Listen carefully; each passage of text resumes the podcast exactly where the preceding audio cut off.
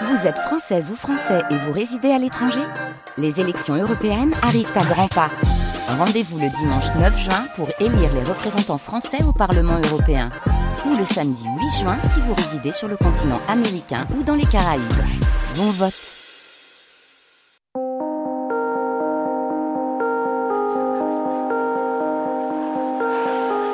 La perte de l'anonymat, de devenir quelqu'un dont on parle, c'est la chose peut-être la plus pénible. Comme tous les députés qui auront à se prononcer sur ce débat, j'ai une conscience et je parle selon ma conscience. Mon engagement est total parce que j'estime qu'en ce moment, les élections vont représenter un choix de société pour les Français. Vous ne faites pas peur, pas peur du tout. J'ai survécu à dire que vous, vous n'êtes que des SS au petit pied.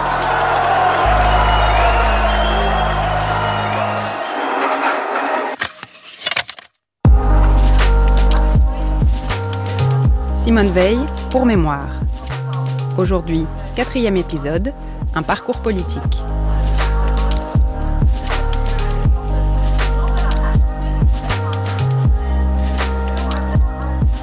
Quatrième temps aujourd'hui de cette semaine à l'écoute de Simone Veil.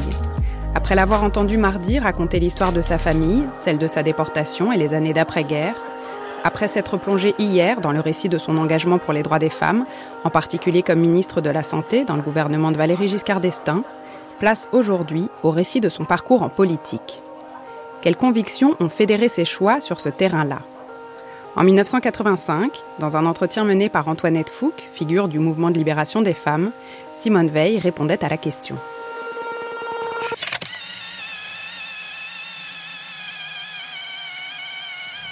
Ça ne m'est pas très facile de parler de mon choix politique parce que mon choix politique est venu beaucoup plus d'un choix euh, d'idées euh, qui s'est formé au cours des années, d'un certain nombre d'engagements euh, sur des sujets les plus variés, si vous voulez, que du choix par rapport à un parti dès le, je dirais, dès l'adolescence.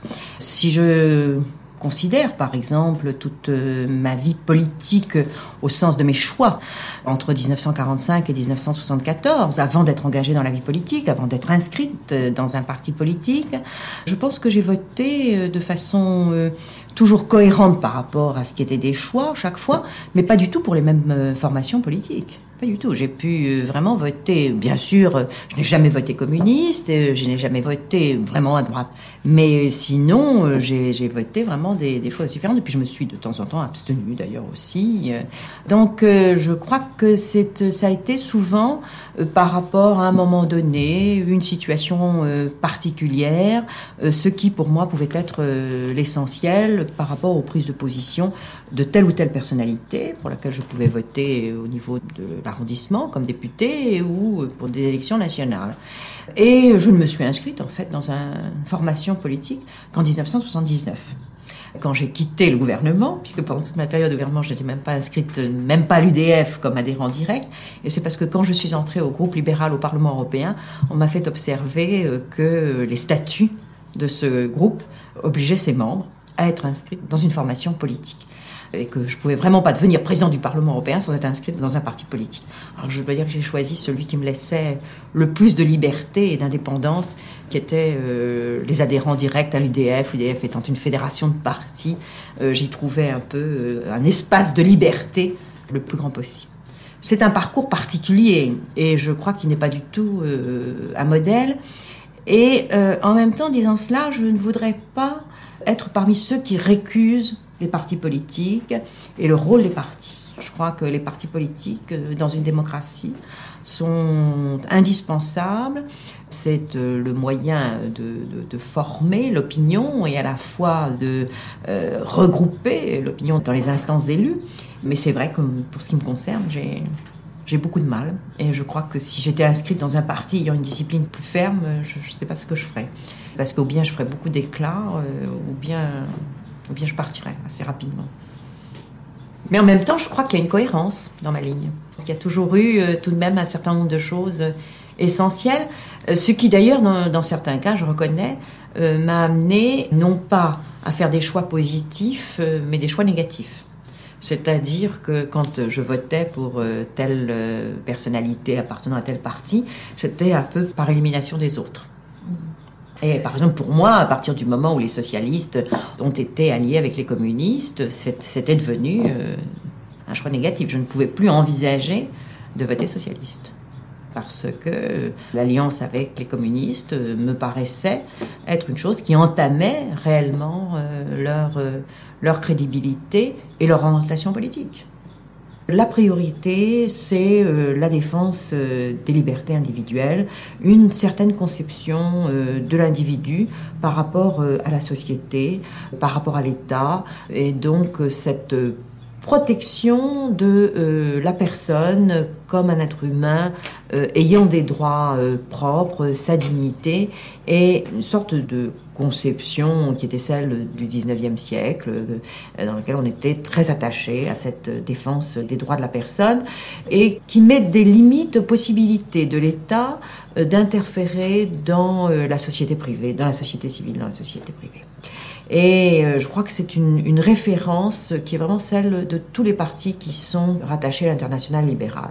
Il y a des partis assez différents, mais euh, ce qui me semble la priorité, euh, c'est cela, ce qui exclut donc toute référence à des partis qui se réclameraient d'un autoritarisme, enfin d'une conception autoritaire de l'État ce que nous nous efforçons de faire. Je dis nous nous efforçons parce que euh, on est toujours assez subjectif, c'est de, d'être euh, très en pointe du combat pour la défense des droits de l'homme, contre le totalitarisme, tout le totalitarisme, et surtout d'une espèce de très grande, je dirais, au-delà du combat contre tous les totalitarismes, quels qu'ils soient, quelle que soit leur référence idéologique, c'est un certain refus de l'idéologie en tant que telle.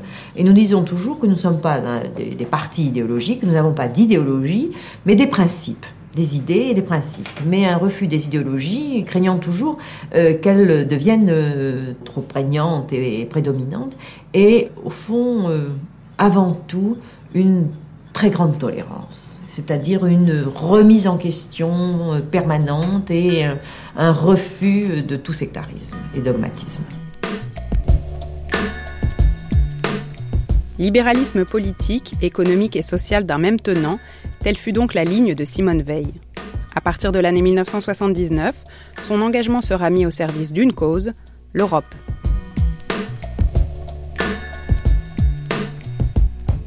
France Inter, le 4 mars 2005. On ne parlait pas beaucoup politique à la maison.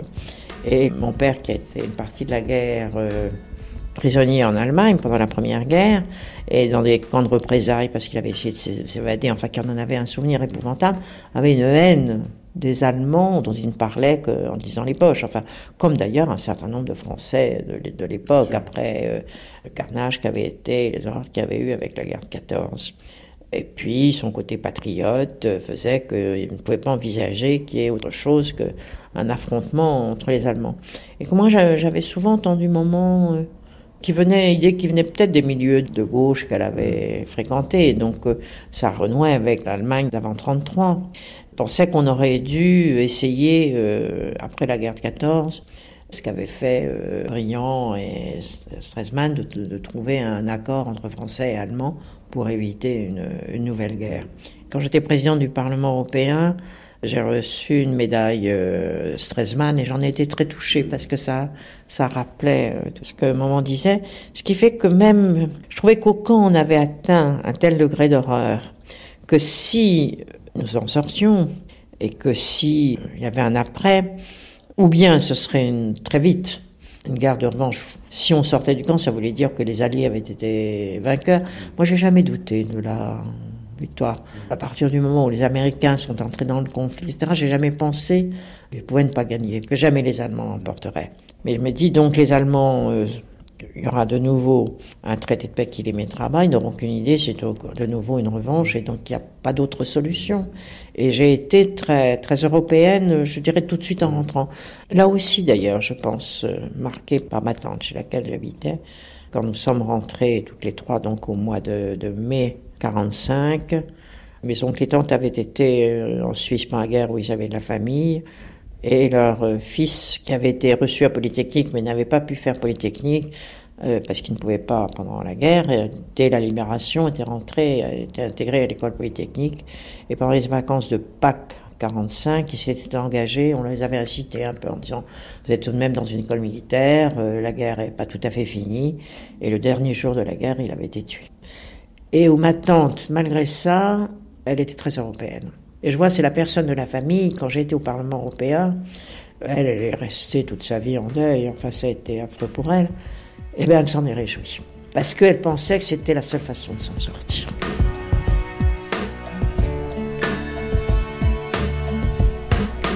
En 1979, Simone Veil est ministre de la Santé depuis 5 ans. À Matignon, Raymond Barre a succédé à Jacques Chirac, ce dernier ayant démissionné avec fracas à l'été 1976, non sans avoir tenté en vain de convaincre sa ministre de le suivre. L'élection au suffrage universel d'une Assemblée européenne, prévue par l'article 138 du traité de Rome, a été adoptée peu avant par les neuf pays membres de la communauté. Jusqu'alors, les députés européens, peu nombreux, étaient désignés par les parlements nationaux et tenaient leur légitimité de cette seule délégation. En juin 1979, pour la première fois, les électeurs français sont appelés à élire leurs représentants à Strasbourg. Valéry Giscard d'Estaing propose alors à Simone Veil de prendre la tête de la liste UDF aux élections. Elle va, pour la première fois, faire l'expérience du combat électoral. Le 4 mai 1979, à un mois du premier tour, elle participe à un débat retransmis en direct sur Antenne 2, animé par Jean-Pierre Elkabach et Étienne Moujotte. Face à elle, les trois têtes de liste des principaux partis concurrents. Jacques Chirac, fondateur et président du jeune RPR, Georges Marchais, secrétaire général du Parti communiste français, et enfin François Mitterrand, premier secrétaire du Parti socialiste.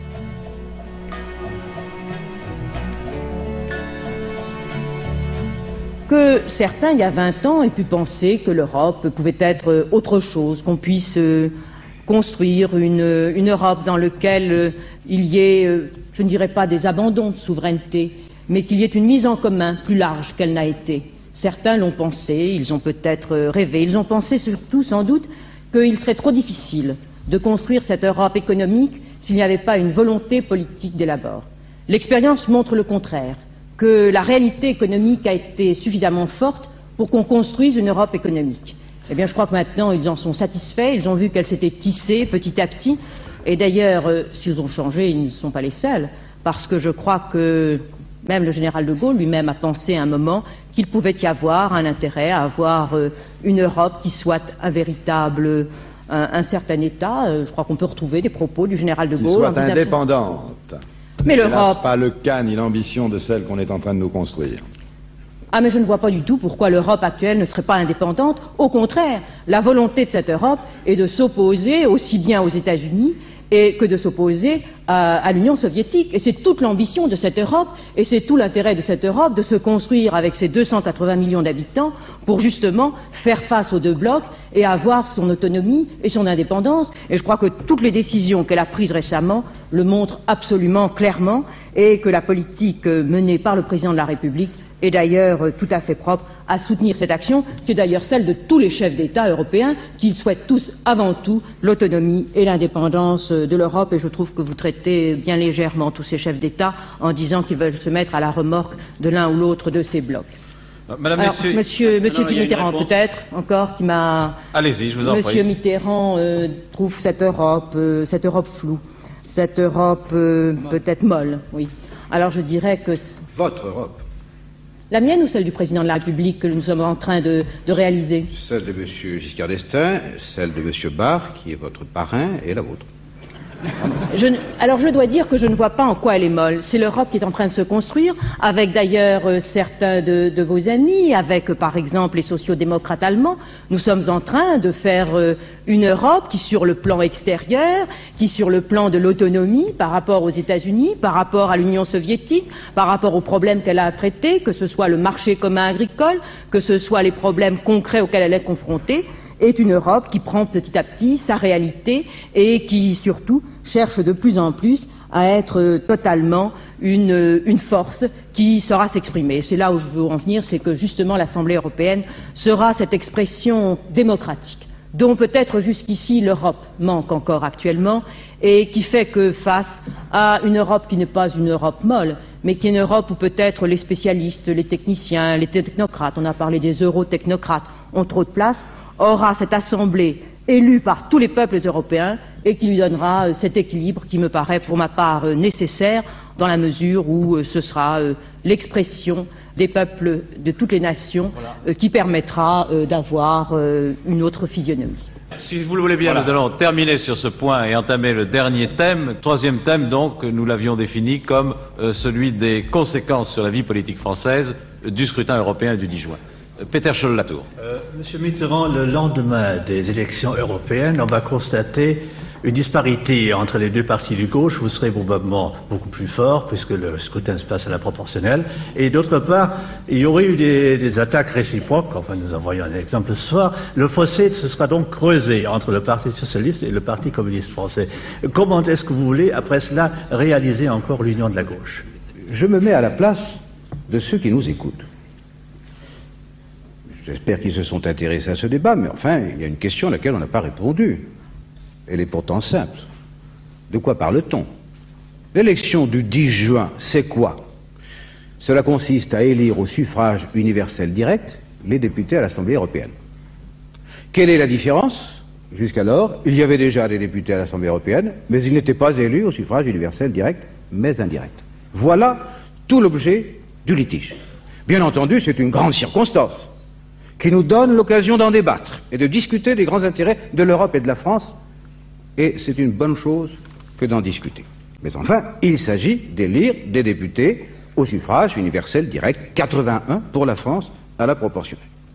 S'agit-il, M. Chirac, d'étendre les compétences de l'Assemblée européenne existante ou future? Non. Pour élire les députés au suffrage universel direct, on applique un article du traité de Rome, l'article 138. Pour ce qui concerne les compétences de l'Assemblée européenne, c'est également fixé par le traité, l'article 149. Faut-il élire les députés au suffrage universel? Nous sommes pour. Faut-il étendre les compétences de l'Assemblée européenne? Nous serions contre. C'est simple. Bon, alors on a discuté. Mais si j'ai bien compris, personne ne veut s'en aller. Deux des partis en cause ont décrit de façon horrifique le sort de la France dans l'Europe, mais il faut y rester. Nous sommes donc au moins tous les quatre d'accord sur ce point. Puisqu'on y reste, essayons d'y défendre les intérêts de la France le mieux possible. Et qu'est-ce qu'on va y faire? Et moi, j'aurais aimé qu'on en parle davantage. Qu'est-ce qu'on va donc y faire? Nous, socialistes, eh bien d'abord, on va se battre pour les 35 heures, pour la réduction du temps de travail hebdomadaire à 35 heures, à salaire maintenu, évidemment, dans le cadre des discussions entre les partenaires sociaux. Et il faut que ce soit une bataille européenne, bien entendu, il ne faut pas repasser la Commission à l'Europe. Et dans la mesure où on peut le faire dès maintenant en France, il faut le faire. En tout cas, il faut engager le processus.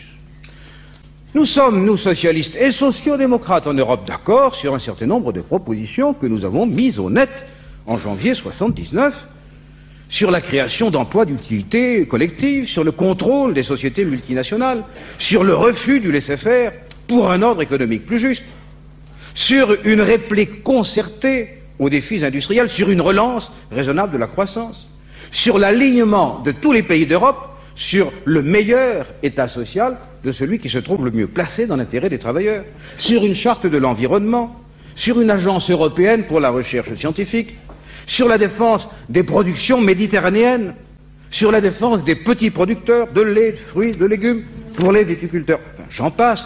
Mais c'est bien de cela qu'il s'agit. Voilà sur quoi s'est greffée la question de M. Chirac à propos de l'élargissement.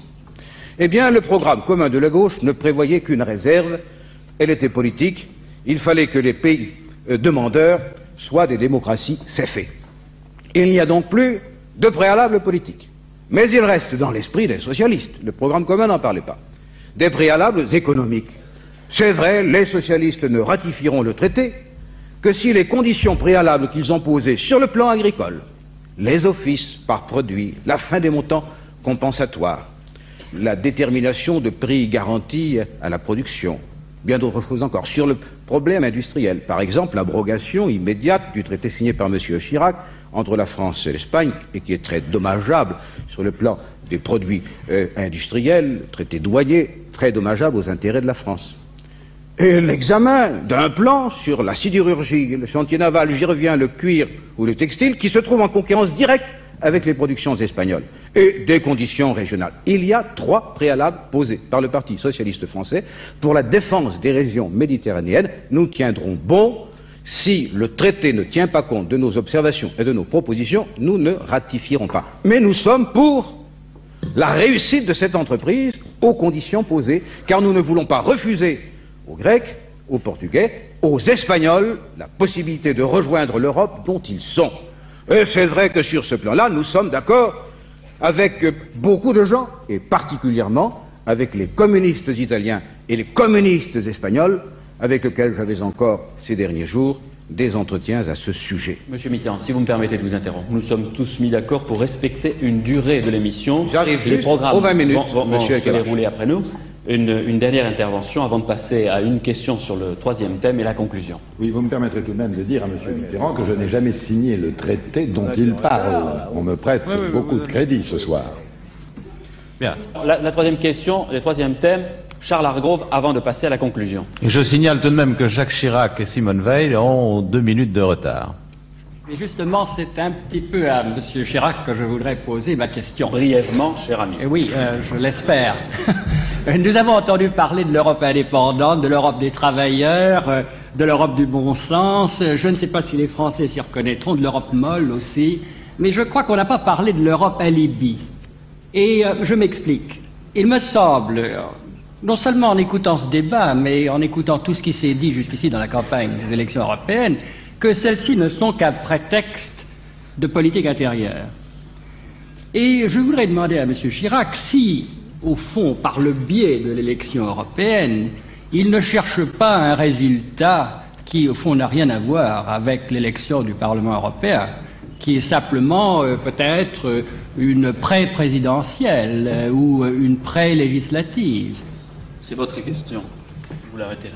Je vous dirais que moi, je ne cherchais rien au travers des élections européennes. J'étais, et j'ai toujours été, hostile à ces élections qui n'apportent rien à la France et notamment à aucune des questions angoissantes qu'elle se pose actuellement.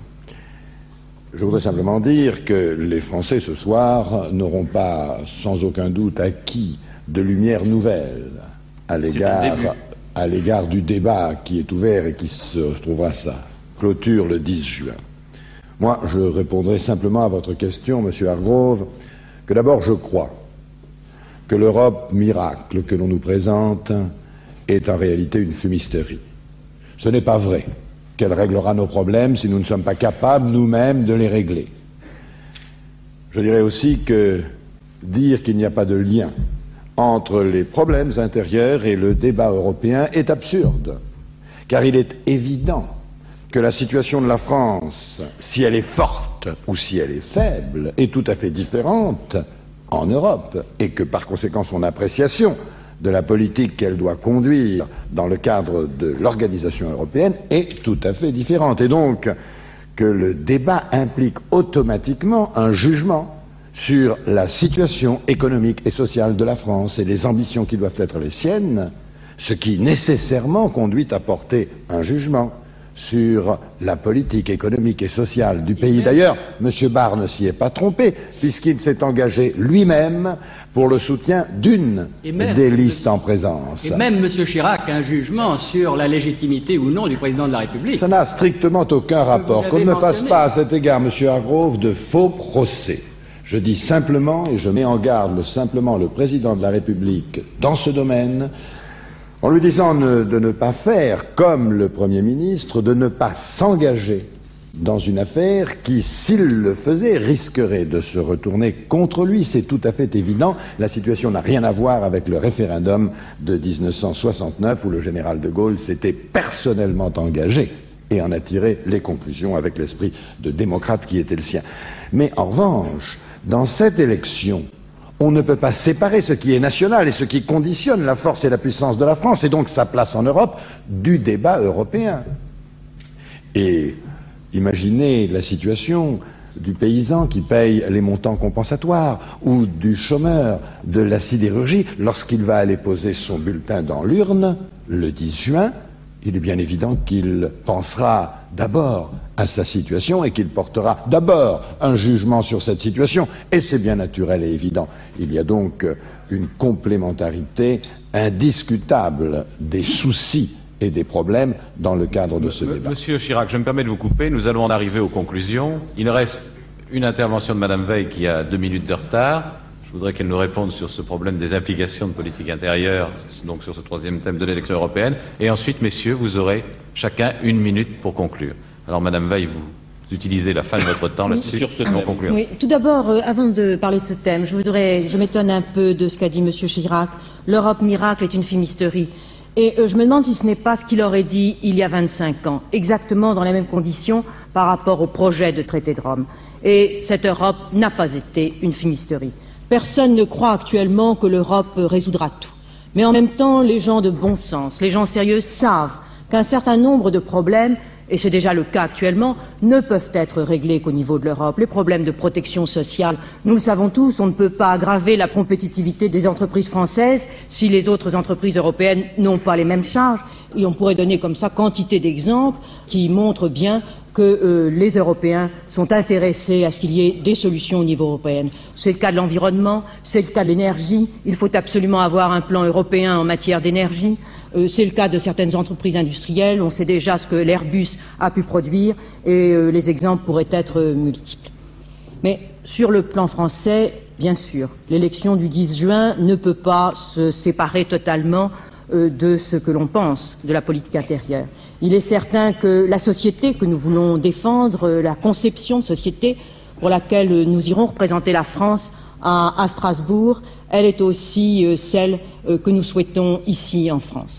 Ce que je voudrais dire, c'est que le gouvernement actuel, dont nous soutenons la politique européenne, puisque nous soutenons celle du président de la République, est tout à fait conscient des problèmes qui se posent et que ce qui est important, c'est que la sécurité, la protection qui est due aux Français puisse être à la fois être étudiée au plan national et en même temps euh, sur ce plan européen. Vous êtes euh, maintenant tous à égalité, vous avez eu le, même temps de parole. Nous arrivons, si vous voulez bien, à la conclusion et vous savez que par tirage au sort, c'est M. Marché qui a une minute pour conclure.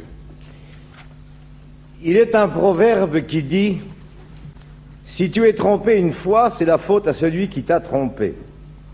Si tu es trompé deux fois, c'est de ta faute à toi. Moi, je suis sûr que les Françaises et les Français ne se laisseront pas abuser une nouvelle fois par l'Europe dont vous avez parlé les uns et les autres. Je prendrai un seul exemple. On a évoqué tout à l'heure la semaine de 35 heures. Monsieur Helmut Schmidt a fait un discours récemment pour dire il faut les 35 heures. Tout le monde veut les 35 heures mais on cache aux Français que le représentant des syndicats allemands au récent colloque du Parti socialiste a fait la déclaration suivante cette question des 35 heures, nous devons y renoncer expressément pour les cinq années à venir. Et ce représentant allemand a ajouté N'oublions pas qu'il y a quand même une marge entre l'adoption de résolutions verbales et leur concrétisation sur le tas. Au fond, vous abusez les Françaises et les Français une nouvelle fois, alors que l'enjeu du 10, je le répète, est extrêmement grave, parce qu'il y va de la vie et de l'avenir de nos travailleurs, de nos ouvriers, de nos paysans, de nos intellectuels. Il y va de notre souveraineté, de notre indépendance, de la liberté d'action de la France. C'est ça l'enjeu du vote le 10 juin. Et il y a un parti qui lutte fermement sur des positions que j'ai essayé d'exprimer le plus clairement possible, c'est le Parti communiste français. Et nous ne sommes pas négatifs. Nous voulons l'Europe du progrès social, nous voulons l'Europe de la coopération, nous voulons l'Europe de l'indépendance, nous voulons l'Europe de la paix, et nous soumettons aux électeurs vingt propositions concrètes. Par conséquent, nous sommes fermement opposé à la liquidation de ce qui nous est le plus cher, de ce pourquoi des générations ont lutté pendant des siècles et des siècles, et nous proposons des mesures constructives allant dans le sens des intérêts du peuple et de la nation. C'était ma conclusion. François Mitterrand. Quand Jean Lorrain, député socialiste de Moselle, a présenté, soutenu devant la commission de l'Assemblée européenne, le projet de réduction du temps de travail hebdomadaire à 35 heures, les représentants communistes ont voté contre. Politique intérieure. Comment les Français. Parce que vous avez approuvé le plan d'Avignon, c'est pour Comment ça que nous avons. Euh, Georges voté Marchais, contre le dé- les le- 35 le- Georges Marchais, le débat est terminé, ce sont les conclusions. Comment les Français, conclusions, comment les Français pourraient-ils voter pour les candidats de M. Barr, je veux dire les candidats figurant sur la liste de Mme Veil, et leur confier le soin de faire en Europe la politique dont l'échec est si grave en France Chômage, inflation, insécurité, inégalité. Politique extérieure, le lien est évident, puisqu'il s'agit de faire l'Europe, que personne ne veut la quitter, alors cherchons à mieux comprendre les réalités historiques, géographiques, culturelles, ce qui a fait tant de siècles et ces peuples en commun qui se sont déchirés, comment vont-ils vivre maintenant ensemble C'est le problème. Un socialiste répondra à cette question en disant il faut d'abord un nouveau modèle de civilisation, et cela commence par la fin de l'exploitation de l'homme par l'homme, par le changement des structures de l'économie, par le changement des modes de production. À partir de là, un homme nouveau pourra vivre en liberté dans l'Europe, mais une autre Europe. Monsieur Chirac, c'est votre tour, et c'est Madame Simone Veil qui doit conclure, d'après le tirage au sort que nous avons effectué tout à l'heure. Monsieur Chirac. N'est-ce pas? Je constate qu'aujourd'hui, peu ou prou, tout le monde reprend à son compte à la fois les réalisations et les idées du général de Gaulle et de Georges Pompidou, à l'exception, je le reconnais volontiers, de M. Marché. Tous ceux qui ont combattu cette politique des deux premiers chefs de l'État de la Ve République, avec l'énergie que l'on sait, aujourd'hui se parent de ces résultats et entendre la défendre mieux que les gaullistes eux-mêmes. C'est évidemment euh, une situation qui nous réjouit dans un certain sens, mais ils oublient que le général de Gaulle avait également deux autres caractéristiques qui étaient également celles de Georges Pompidou. C'est qu'il avait une certaine idée de la France et qu'il ne transigeait en aucun cas lorsque les intérêts fondamentaux de notre pays étaient en cause, ce qui lui avait permis de restaurer euh, la France euh, au zénith de sa situation internationale euh, dans le- les temps modernes. Et d'autre part, il avait une volonté et une capacité, comme Georges Pompidou d'ailleurs, de défendre ses intérêts. Et c'est ce qu'aujourd'hui nous ne retrouvons plus chez les uns ou chez les autres, hélas. Et je conclurai simplement, puisque je vois la lampe s'allumer, pour dire que nous sommes dans le droit fil, nous, de cette pensée. Nous poursuivons cette politique d'organisation européenne parce qu'elle nous semble nécessaire pour l'Europe et pour la France, mais parce que nous voulons l'organisation de l'Europe, nous défendons et nous défendrons avec toute l'énergie nécessaire les intérêts de la France et des Français dans cette Europe. Madame Veil. Il a été beaucoup question de l'Europe ce soir, mais au fond de façon abstraite. Et je ne suis pas sûre que tous ceux qui nous écoutent seront plus éclairés euh, après le débat qu'avant. Tout le monde semble d'accord pour vouloir une Europe forte et indépendante. Ce que je voudrais dire, c'est que au mois de juillet, lorsque l'Assemblée va être réunie à Strasbourg, cette Assemblée dont certains pensent qu'elle ne devrait pas être élue au suffrage universel, mais qu'elle devrait rester ce qu'elle était jusqu'à aujourd'hui, et qui fait d'ailleurs qu'il n'y aurait pas eu de débat sur l'Europe, puisqu'il n'y avait pas eu d'élection, on n'en parlerait pas, et vous tous qui nous écoutez, vous ne sauriez toujours pas ce qu'est l'Europe, pourquoi elle est, ce qu'elle fait. Eh bien, au mois de juillet, je consacrerai tout mon temps à cette Assemblée. Et si je lui consacre tout mon temps, c'est parce que je pense qu'elle peut jouer un rôle important dans la plénitude de ses compétences actuelles. Qu'est-ce qu'elle doit faire? Eh bien, elle doit être l'équilibre avec euh, les autres institutions européennes. Car vous devez savoir qu'à Bruxelles, il y a la Commission, il y a aussi le sommet des chefs d'État, mais qu'à Strasbourg va siéger cette Assemblée, et que cette Assemblée, aura à défendre des idées, elle aura à être en quelque sorte la conscience morale de l'Europe, tout en étant en même temps une Assemblée qui pourra suggérer au gouvernement, proposer devant les opinions publiques un certain nombre de solutions concrètes pour les difficultés qui se posent à tous nos peuples et qui sont aujourd'hui de plus en plus difficiles, mais qu'ensemble nous résoudrons mieux, mais ensemble nous défendrons aussi euh, les intérêts de chacune des nations et nous, Français, avant tout, les intérêts de la France. Oh là là. Non, non, non, c'est fini. Nous, fini, reprenons c'est pas fini, la. Mais on le laisse finir sa phrase. Ah, non, c'est pas lui qui a la conclusion. Non, non, mais non, non, bien sûr, mais ça remarque. Bien, vous êtes tous des gaullistes, même M. Georges Marchais. Ah non, non. Non, non, ça va Non, repartir. non, non, alors on recommence Fidèle à Argrove. lui. Madame Simone Veil, Madame Messieurs Chirac, Mitterrand, euh, Georges Marchais, nous vous remercions, Étienne Moujotte et moi. Nous n'avons pas tout dit sur l'Europe, nous avons commencé à engager une explication sur les problèmes européens. C'était en tout cas le premier rendez-vous spécial élection européenne. Il y en aura d'autres. Bonsoir. Le 10 juin 1979, la liste de Simone Veil arrive en tête des suffrages. Le succès passa nos espérances, raconte-t-elle dans ses mémoires. Ma liste arriva première, assez loin devant celle du Parti socialiste, qui elle-même précédait de peu celle du Parti communiste, double constat qui fit bouillir Mitterrand, et plus de 10 points au-dessus de la liste gaulliste, ce qui fit enrager Jacques Chirac. Celui-ci n'avait pas eu la formule heureuse en nous baptisant, dans son appel de Cochin, Parti de l'étranger. D'une façon générale, les gaullistes n'avaient pas trouvé leur rythme. Il est vrai que se porter candidat à un Parlement dont on conteste jusqu'à l'existence relevait d'un paradoxe que l'opinion publique n'eut aucun mal à discerner. Compte tenu du passé de Simone Veil, rescapée d'Auschwitz, Valéry Giscard d'Estaing souhaite qu'elle se porte candidate à la présidence du Parlement nouvellement élu. Il y voit un symbole de la réconciliation franco-allemande, une manière de tourner définitivement la page des guerres mondiales. L'élection eut lieu lors de la première séance du nouveau Parlement à la mi-juillet 1979. Madame Weil a obtenu la majorité absolue des suffrages exprimés. Je félicite Madame Weil de son élection, lui adresse les meilleurs vœux pour l'exercice de son mandat et je l'invite à prendre place au fauteuil présidentiel.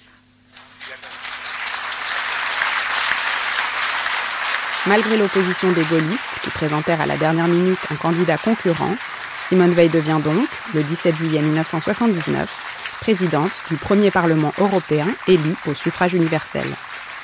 Le lendemain, dans le grand hémicycle de Strasbourg, elle s'adresse aux plus de 400 députés qui le composent. Je déclare ouverte la séance solennelle du Parlement européen. Mes chers collègues, mesdames, messieurs, c'est un très grand honneur que vous m'avez fait en m'appelant à la présidence du Parlement européen. Aussi, l'émotion qui est la mienne en prenant place à ce fauteuil est-elle plus profonde que je ne le saurais l'exprimer. Avant toute autre chose, je souhaite en remercier toutes celles et tous ceux d'entre vous qui ont porté leur suffrage sur mon nom. Je m'efforcerai d'être le président conforme à leurs vœux. Je m'efforcerai aussi, conformément à l'esprit de la démocratie, d'être le président de toute l'Assemblée. Si la séance d'aujourd'hui se déroule dans un cadre qui pour beaucoup d'entre vous est familier, elle n'en revêt pas moins un caractère historique. Sans doute est-ce là ce qui explique à la fois l'affluence et la qualité de ceux qui se sont rendus aux invitations envoyées. Le Parlement européen, tel qu'il a siégé, tel surtout qu'il a travaillé depuis la création de la première communauté européenne du charbon et de l'acier, et en particulier depuis la constitution de l'Assemblée unique des communautés en 1958, a joué dès l'origine un rôle important, mais aussi un rôle croissant dans la construction de l'Europe. Quelle que soit l'innovation profonde que représente son élection au suffrage universel direct, notre Assemblée est d'abord l'héritière des assemblées parlementaires qui l'ont précédée. Elle s'inscrit dans le droit fil du sillon tracé par tous ceux qui ont siégé sur ces bancs depuis une génération, depuis que l'idée européenne et le principe démocratique se sont rencontrés. D'abord, avec modestie et discrétion, compte tenu des pouvoirs limités que lui attribuait le traité de Rome, le Parlement européen a, grâce à l'influence politique croissante qu'il a su progressivement acquérir, consolider son rôle dans les institutions de la communauté et dans la construction communautaire. C'est bien cette influence croissante qui a notamment conduit à la signature des traités du 20 juillet 1970 et du 22 juillet 1975 qui ont renforcé le pouvoir budgétaire de l'Assemblée. En outre, par une série de dispositions pratiques, la participation de l'Assemblée à l'exercice des pouvoirs de la communauté s'est structuré et développé. Cet acquis des précédentes assemblées, le Parlement réuni aujourd'hui ne le perdra pas de vue. Aucun d'entre nous n'oubliera qu'il a contribué à la mise en œuvre, conforme à l'espérance des fondateurs de la communauté, d'une union sans cesse croissante entre les peuples européens. Si je me devais de rappeler ainsi en quelques mots l'œuvre considérable des assemblées qui nous ont précédés, il me faut surtout insister sur la novation profonde que constitue, au sein des communautés européennes, la première élection au suffrage universel direct du Parlement. Pour la première fois, en effet, dans l'histoire, dans une histoire qui les a vus si souvent divisés, opposés, acharnés à se détruire, les Européens ont élu, ensemble, leur déléguer à une assemblée commune qui représente aujourd'hui dans cette salle plus de 260 millions de citoyens. Ces élections constituent, à n'en pas douter, un événement capital dans la construction de l'Europe depuis la signature des traités. Le Parlement européen, maintenant élu au suffrage universel, est désormais porteur d'une responsabilité particulière. Et pour relever les défis auxquels l'Europe est confrontée, c'est dans trois directions qu'il nous faudra l'orienter. L'Europe de la solidarité, l'Europe de l'indépendance, l'Europe de la coopération. En 1982, toujours en but à l'hostilité du RPR, Simone Veil renonce à briguer un deuxième mandat à la présidence du Parlement européen. Elle siège alors à la commission juridique et est élue présidente du groupe libéral. Aux élections européennes de 1984, elle est de nouveau tête de liste, mais cette fois-ci d'une coalition RPR-UDF, la ligne européenne des gaullistes ayant entre-temps considérablement évolué. Elle doit accepter la présence sur sa liste de Robert Hersan, le puissant propriétaire du Figaro, dont le passé vichysois est connu. Plus de 20 ans plus tard, dans ses mémoires, elle écrira à ce sujet pour la première fois de ma vie, j'avais accepté, pour de basses raisons d'opportunité, un compromis qui avait à mes yeux l'allure d'une compromission. Les résultats des élections européennes de 1984 témoignent d'un tournant de taille dans la vie politique française. France Inter, le 18 juin 1984.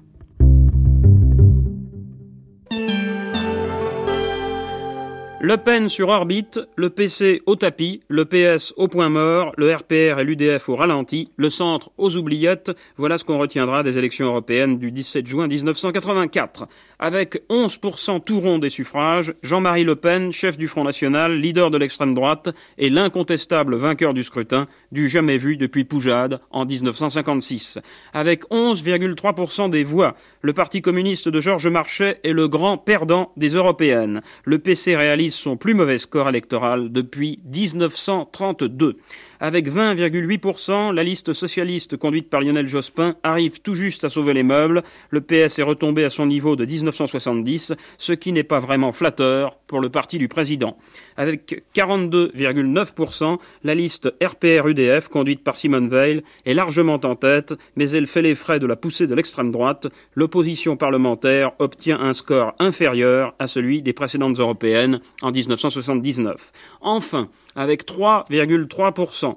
Les centristes conduits par le trio Stirne-Doubin-Lalonde enregistrent un échec cuisant. Ils se voulaient la quatrième grande liste. Ils ne sont même pas la première des petites, car les écolos ont fait légèrement mieux qu'eux en frôlant les 3,4%. Voilà pour les résultats en pourcentage. À l'Assemblée de Strasbourg, la liste RPR-UDF obtient donc 41 sièges, la liste socialiste 20 sièges, la liste communiste 10 sièges, 10 sièges également pour la liste du Front National. L'espace d'un scrutin Jean-Marie Le Pen a donc réussi son pari. Il a percé ce qu'il appelle le blindage de la bande des quatre. Dans la journée d'hier, il y a très exactement 2 204 961 Français qui ont déposé dans l'urne un bulletin pour Le Pen. Jean-Marie Le Pen avait déjà des militants, des affiches et des slogans. Il a maintenant un électorat. L'année précédente, au second tour des élections municipales partielles à Dreux, en septembre 1983, la liste RPR-UDF avait incorporé quatre représentants du Front National, dont Jean-Pierre Stirbois, secrétaire général du parti, qui fut finalement élu. À de rares exceptions près, parmi lesquelles Simone Veil et Bernard Stasi, le maire d'Épernay, les principaux dirigeants de droite approuvèrent cette stratégie.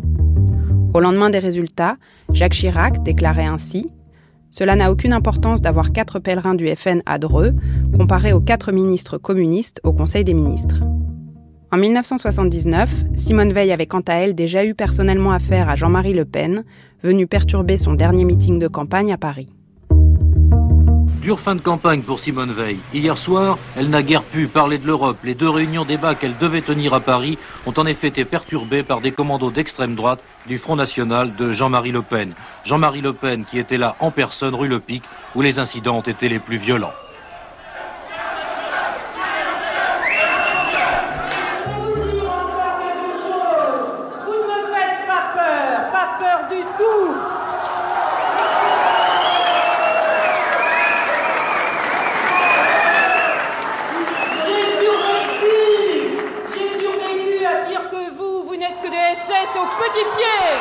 Après tout a dégénéré, la bagarre est devenue générale, les chaises et les poings ont volé bas, les militants du Front National se sont déchaînés, poussant des hurlements, lançant des œufs pourris, des bombes lacrymogènes, des fumigènes.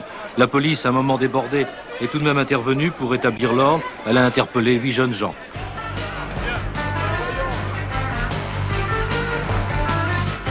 En 1989, nouvelles élections européennes, nouvelle configuration politique. Valéry Giscard d'Estaing, remis de sa défaite de 1981, souhaite revenir sur le devant de la scène. Saisissant l'opportunité de ces élections, il présente une liste commune avec le RPR. Cette configuration déplaît à Simone Veil, qui n'a pas conservé un bon souvenir de la liste de 1984.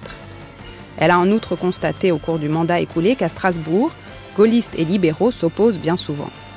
Elle décide donc de présenter sa propre liste, avec le soutien du CDS, les chrétiens démocrates sociaux, parti de centre droit. Sur sa liste figurent, entre autres, un cinéaste, Claude Lelouch, et trois jeunes députés qui comptent parmi ceux que l'on appelle alors les rénovateurs de la droite, François Bayrou, Dominique Baudis et Bernard Bosson. Et enfin, son numéro 2, le jeune avocat maire de Valenciennes, Jean-Louis Borloo. 14 ans après avoir été nommée ministre de la Santé sous la présidence de Valéry Giscard d'Estaing, elle est donc, ce coup-ci, son adversaire. L'heure de vérité, Antenne 2, le 24 mai 1989. Valérie Giscard d'Estaing, euh, il est européen, vous êtes européenne. nettement. Vous êtes centriste, vous dirigez une liste sur laquelle il y a beaucoup de centristes, et il se présente comme, d'abord depuis toujours, voulant gouverner au centre, et ensuite, en l'occurrence, cette fois-ci, se positionnant publiquement au centre. Alors, vous êtes quoi? Vous êtes des faux jumeaux? Non.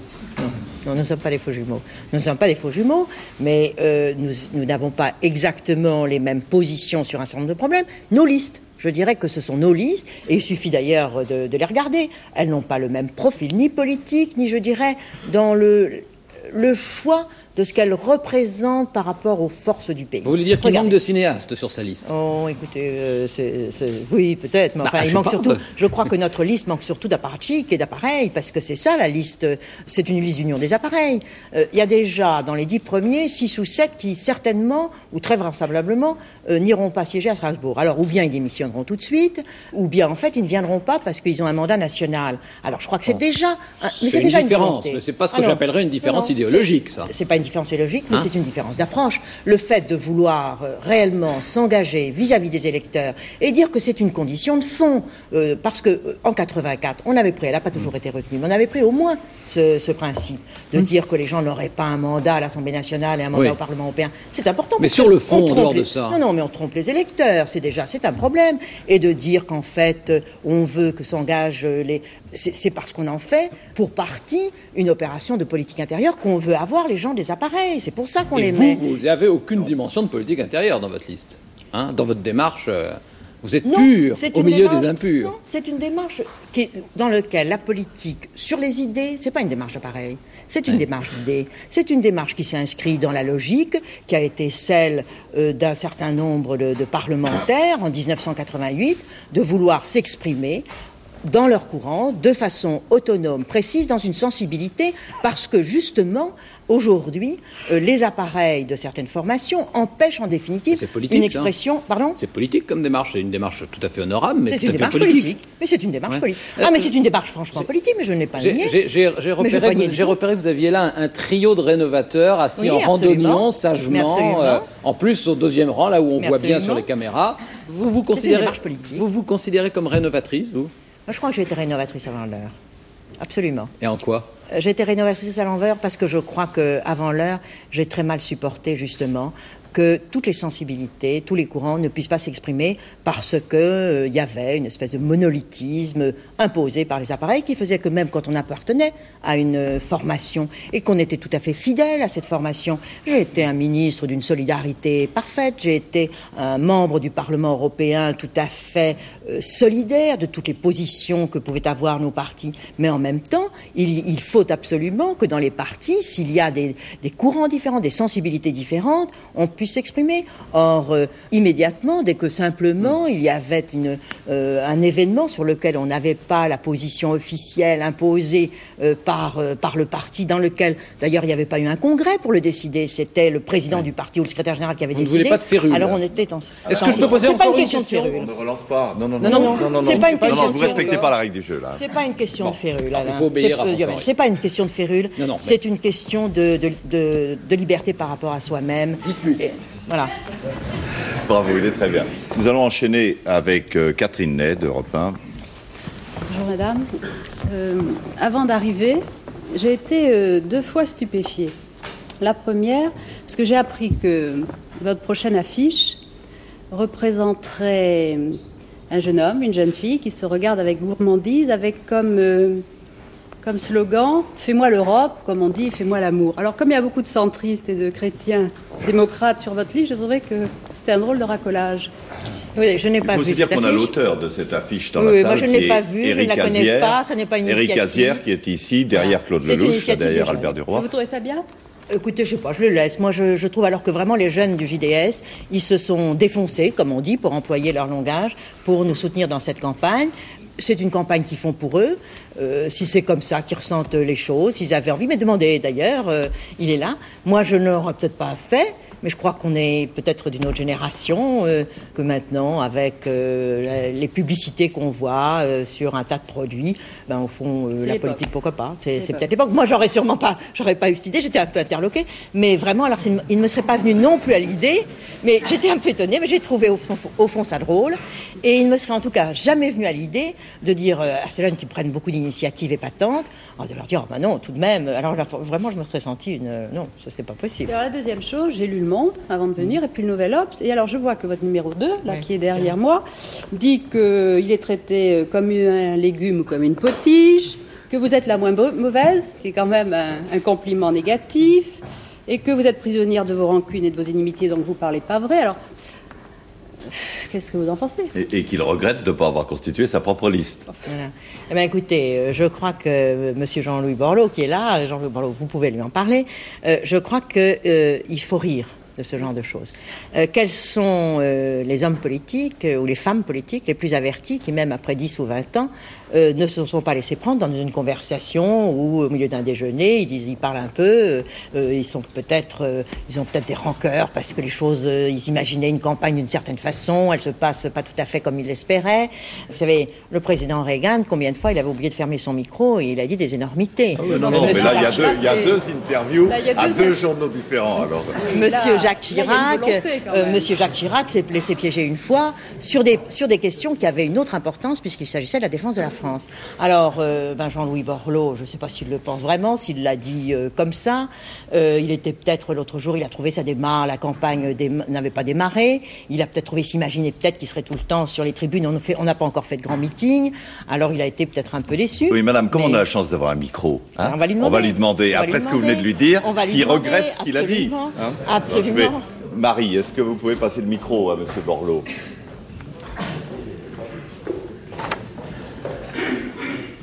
Vous remercie. Euh, non, il est vraisemblable que j'étais pas spécialement en forme ce jour-là, ça peut arriver à tout le monde. Mais sur le fond, non, mais sur le fond, ce qui est évident chez nous, c'est qu'il y a une liberté de parole totale, une liberté d'expression. Madame Veil, tout à l'heure, on en a parlé euh, très gentiment. Sur le fond de l'article du Monde, d'ailleurs, il y a des éléments qui ne sont pas forcément critiquables. La forme peut l'être, mais je crois que ce qui est important, c'est que toutes les personnalités qui sont sur cette liste, et elles sont riches, on parlait, vous parliez d'un cinéaste tout à l'heure, mais il y en a d'autres, ont une totale capacité d'expression. Les textes ou les interviews ne nous sont pas dictés par un état-major. Nous sommes libres et ça n'empêche pas ni la convivialité, ni le respect, ni l'estime qu'on a les uns vis-à-vis des autres. Ça fait un peu désordre quand même. Hein. Oh, vous Bon, écoutez, savez, ça euh, fait, ça fait un peu, ça fait peut-être un peu désordre, mais il faut dire que nous avons aussi pris Jean-Louis Borloo pour son franc-parler et que quelquefois c'est peut-être pas un mal de voir euh, comment la classe politique est vue par euh, des jeunes qui viennent d'une profession libérale où ils travaillaient autrement et où tout d'un coup ils disent à la fois Jean-Louis Borloo, qui est votre numéro 2 et qui vous tire dans les pattes. J'aime, mieux ça que Michel certains. Noir, qui doit soutenir Valéry Ah, Giscard d'Estaing, voilà. qui vient vous embrasser. Alors, on comprend plus. Ah bah écoutez, ça demandait à Michel Noir. Alors Oui. il vient m'embrasser. Vous n'allez pas me reprocher tout de même Ah non, que je vous Michel reproche- Noir non, je ne vous reproche vienne m'embrasser. Je ne Parce vous que tout de reproche- même j'étais très contente. Alors, ça-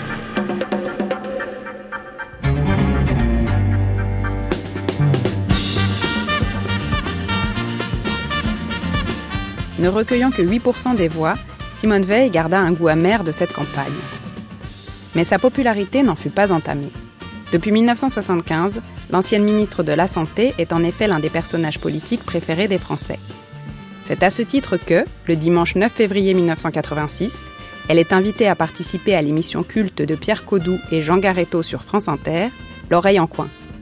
En direct et en public du studio 105 de la Maison de la Radio, la joyeuse bande de l'émission, Françoise Morasso, Maurice Orgue et Chantal Gallia, s'y livrent avec impertinence au jeu du portrait.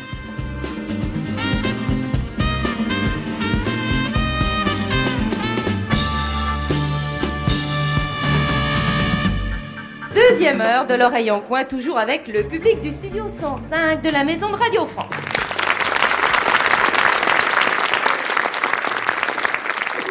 C'est l'heure, eh oui, eh oui, oui, il est 10h09 minutes, c'est l'heure d'accueillir notre invité politique aujourd'hui, Simone Veil.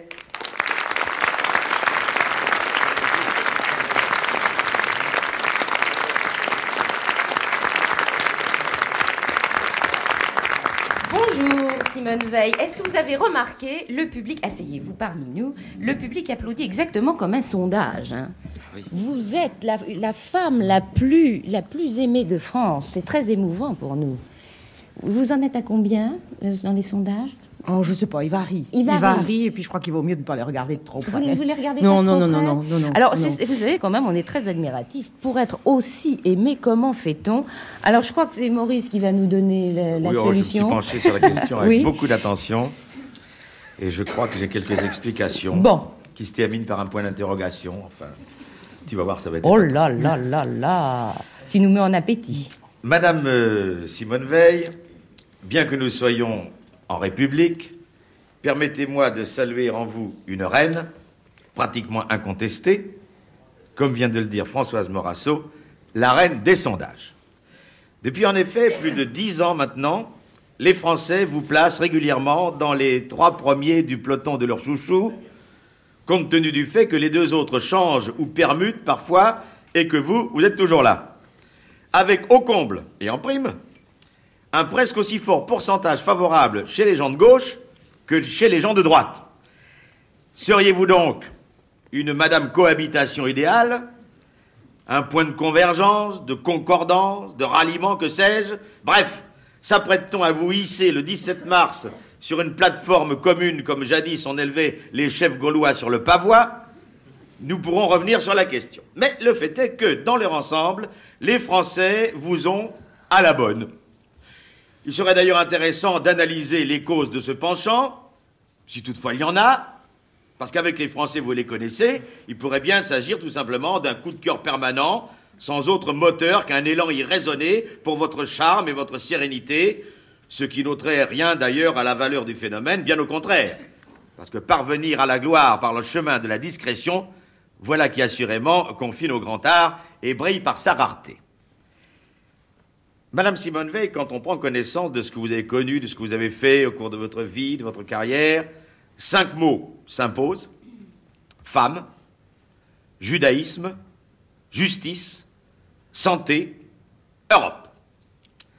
On va les découvrir euh, l'un après l'autre. C'est ennuyeux d'être catalogué comme ça. Je trouve qu'on on vous enferme un petit peu. D'ailleurs, Ah c'est oui. ce que. C'est moi qui vous ai enfermé, là, hein. Oui, non, non, mais non, mais vous, vous n'êtes pas le seul. Mon mari aussi m'enferme. Il trouve que, je- plutôt lui, il trouve que je suis enfermée là-dedans et il en a assez. Il en a alors assez. il me dit au- aujourd'hui, alors qu'est-ce que c'est? C'est les femmes ou c'est le judaïsme ou c'est quoi? Bah oui. Alors vous voyez, il- Ah, moi, où, le sont les hein. prisons? Parce que très souvent la justice ça a été les prisons puisque je suis resté 7 ans à l'administration pénitentiaire. Alors on est vraiment et, et la santé c'est les hôpitaux. Alors c'est tout ça, c'est un peu un enfermement tout de même. Certes, oui. Mais enfin, euh, oui, on est content de sortir de l'un comme de l'autre, Oui, euh, oui, oui, de temps en temps, il faut en sortir. Alors, je crois qu'il faudrait essayer d'ouvrir. Enfin, Bon, alors, Alors, ouvrons. alors ouvre, Voilà. Maurice. Alors, vous Voilà. êtes né donc à Nice un 13 juillet, le seul 13 juillet d'ailleurs de l'année 1927. On n'a pas eu d'autre. J'en ai pas trouvé d'autre. Votre père était architecte, prix de Rome. Vous êtes la Benjamine de quatre enfants, trois filles et un garçon. Vous avez été élevé dans l'aisance, mais avec une certaine poigne. Toutefois, la petite histoire affirme que gamine déjà, vous ne vous laissiez pas faire. Vous ruiez, si j'ose employer ce verbe, dans les brancards. À votre père qui vous reprochait de mettre les coudes sur la table, vous avez répondu un jour Ce ne sont pas mes coudes, ce sont mes avant-bras. Ce qui peut être considéré comme une des premières manifestations de votre don pour les finesses de la politique. Chez les scouts, euh, on vous a octroyé le totem de lièvre agité, ce qui fait quand même beaucoup. C'est presque un pléonasme. Oui, tout à fait. J'ajouterai pour être complet, et documents à l'appui que j'ai là, vous étiez diablement mignonne, c'est vrai, et vous avez d'ailleurs reconnu plus, plus tard vous-même que le fait d'être femme et femme avenante vous avez plutôt servi. Comment Oui, enfin, passer ça, ça vous sert, je crois qu'il faudra, il faudra y revenir. Bon, bah, on y reviendra. Oui, oui, on, va ouvrir, on va continuer à Oui, ouvrir. Comment passer sous silence, et bien que tout le monde en ait connaissance, les tragiques événements qui ont suivi? Le lendemain du jour de mai 44 où vous aviez passé l'écrit du bac, vous avez été cueilli par les troupes d'occupation et envoyé avec toute votre famille, sauf votre sœur Denise qui avait rallié la résistance, à Auschwitz. Votre père, votre mère et votre frère ne devaient pas revenir judaïsme. À votre retour, dix mois plus tard, vous avez appris que vous étiez reçu à ce fameux bac. Vous avez donc repris vos études, licence de droit, diplôme d'études politiques. Vous vous êtes retrouvé magistrat. Bon, on se retrouve pas comme ça, magistrat, tout de Enfin, même. vous Là, êtes- vous avez l'air de vous penser avez que d'un coup. euh, Au grade de magistrat. En 1946, mademoiselle Simone Jacob épouse monsieur Antoine Veil, dont elle avait connu la sœur en Allemagne. Nous reparlerons de Tony. En 19... Il nous écoute Oui, oui, oui. Ah bon, absolument, d'accord. bien sûr. Non, mais je veux qu'il entende que j'ouvre. Oui, oui, oui. En 1954, vous entrez au ministère de la Justice comme stagiaire.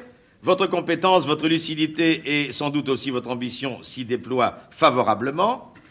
En 1969, vous devenez conseiller technique. Mais je n'étais pas resté stagiaire tout ce temps-là. tout Non, non, mais- là, Ça là, je trouve tout de même. de- on est obligé Oui, de faire non, la parce que j'étais pas du tout stagiaire au ministère de la Justice. Oh, en. J'étais- Non, non, non, non, non, j'étais pas du tout. Ça s'appelait. Oui, oui, non, non, non, non, non. J'étais pas du tout stagiaire et j'étais magistrat au ministère de la Justice. J'étais pas du tout stagiaire.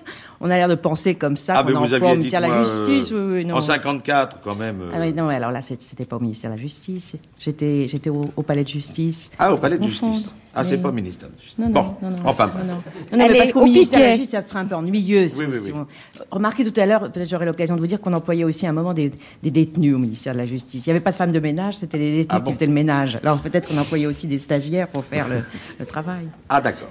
Est-ce que vous direz qu'en 1969, vous devenez conseiller technique de M. René Pleven, garde voilà, des Sceaux Voilà. Voilà, Ah, c'est donc la voilà. justice. Oh, ça va mieux. Voilà. Mais Bon, enfin, entre-temps, entre-temps, tout de même, je j'avais pas été stagiaire tout le temps parce que ce sera ennuyeux En d'avoir été stagiaire dix ans. 1972, vous passez la surmultipliée. Vous entrez même au conseil d'administration de l'ORTF.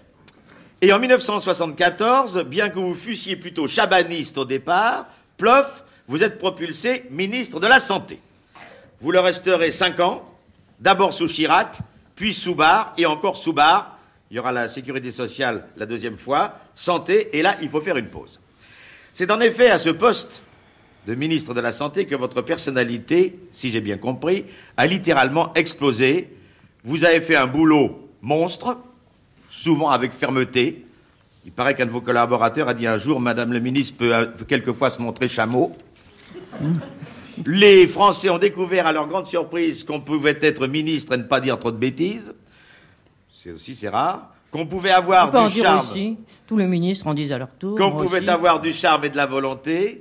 Et aussi qu'une fille de bourgeois pouvait comprendre les problèmes des plus défavorisés. Oh, vous savez, une, une fille de bourgeois, pas tellement. Je ne sais pas pourquoi on m'a toujours voulu me présenter, parce que mon père était architecte. Oui. Mais je crois que, alors là, tout de suite, il y a Ah, mais le c'est les professions le- libérales, C'est les euh. professions libérales. Ouais, ouais. On oublie aussi de dire que c'était, c'était la crise de 29 et que c'était malheureusement un architecte qui, quoique prix de Rome, euh, n'a pas beaucoup construit. Alors je crois que là, il y a les images qui sont faites. Vous savez, moi, on m'a beaucoup dit que M. Fabius euh, disait qu'il était fils de brocanteur à un moment. Alors, euh, faut savoir. Vous avez à votre actif euh, maintes lois, mais c'est évidemment celle sur l'avortement qui a provoqué les plus forts euh, bouillonnements. Euh, qui ne s'en souvient Il s'agissait, selon votre propre expression, de décoloniser la femme. À l'occasion de ce problème, alors, euh, le plus grand branle-bas a régné. Les partis ont éclaté, les religions se sont scindées, les médecins se sont opposés les uns aux autres, les sociologues se sont affrontés, quelques-uns de vos amis les plus chers, comme Michel Debré et Jean Foyer, se sont dressés contre vous. Mais vous avez eu du bon, vous avez serré les dents, vous vous êtes cramponné à la barre, la loi est passée, ouf, et votre cote a grimpé au zénith, où elle se tient depuis. En 1979, vous êtes devenue présidente de l'Assemblée des communautés européennes, boulot ingrat, ai-je lu. Après trois ans de Vous cette pourriez vie. dire Parlement européen, moi ça me, ça me chagrine chaque fois. Parlement Il n'y a qu'en. France, on appelle ça Assemblée des communautés européennes parce qu'on a l'impression comme ça qu'on diminue. Mais je peux vous dire qu'on est, on est ridicule un peu quand on dit ça. Moi, je j'oserais trouvais ça pas. bien, moi. Je Oui, non, ça- mais alors euh, je peux vous à dire, dire, euh, je à, à Strasbourg, euh, à Strasbourg, les gens ils aiment bien qu'on dise euh, Parlement européen. Alors, du Parlement européen. C'est gentil. Merci. Après trois ans de cette vie de chien, euh, selon vos propres termes, vous avez réintégré sans déplaisir le rang de député ordinaire. C'est le chapitre Europe. Et puis, depuis, et depuis, ma foi, c'est l'attente insoutenable. Derrière son masque serein et souriant, et dans son ombre retrouvée, qu'est devenue exactement Simone Veil? Que veut-elle? A-t-elle atteint ses sommets ou vise-t-elle plus haut encore? Les bruits les plus fous ont couru à votre sujet et au sujet du destin qui vous attendait. Vous avez été Premier ministre habilé plusieurs fois, pré présidentiabilé à l'occasion. On a même parlé de vous un temps comme chef de l'État d'Israël, c'est dire. Quand on vous questionne sur ces éventualités, vous vous abritez régulièrement et avec un sourire jocondien derrière le principe de Peters relatif au seuil de l'incompétence. Vous affichez tranquillement, même dans les magazines, votre vie de famille, en compagnie de vos enfants, de vos petits-enfants, et bien entendu de Tony, toujours lui, que vous avez épousé à 19 ans. On l'appelle plus beaucoup comme ça. Ah bon, mais dans les journaux, oui. Ouais. Qui, en- Pas beaucoup. Dire Antoine, alors, mais Ouais, je, voulais ouais, pas on qu'on le confonde plutôt avec le Antoine. chanteur aussi. Non, on l'appelle plutôt Antoine. Je trouvais ça plus joli. qui a fait lui-même une superbe carrière, notamment à la tête de la compagnie UTA, et qui a toujours refusé d'être prince consort.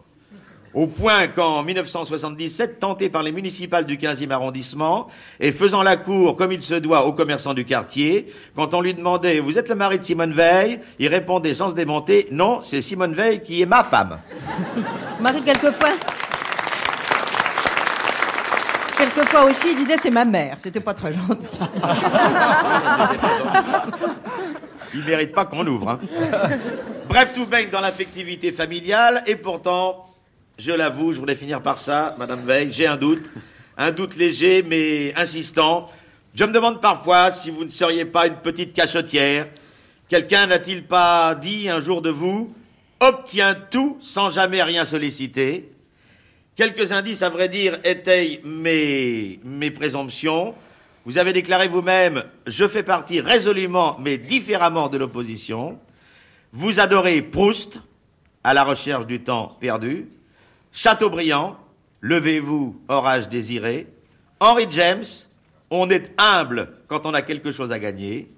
Et puis, et puis, puis-je encore vous citer J'ai un ticket avec la France. Bref, on connaît la plaisanterie facile de vos adversaires. C'est pas demain la veille.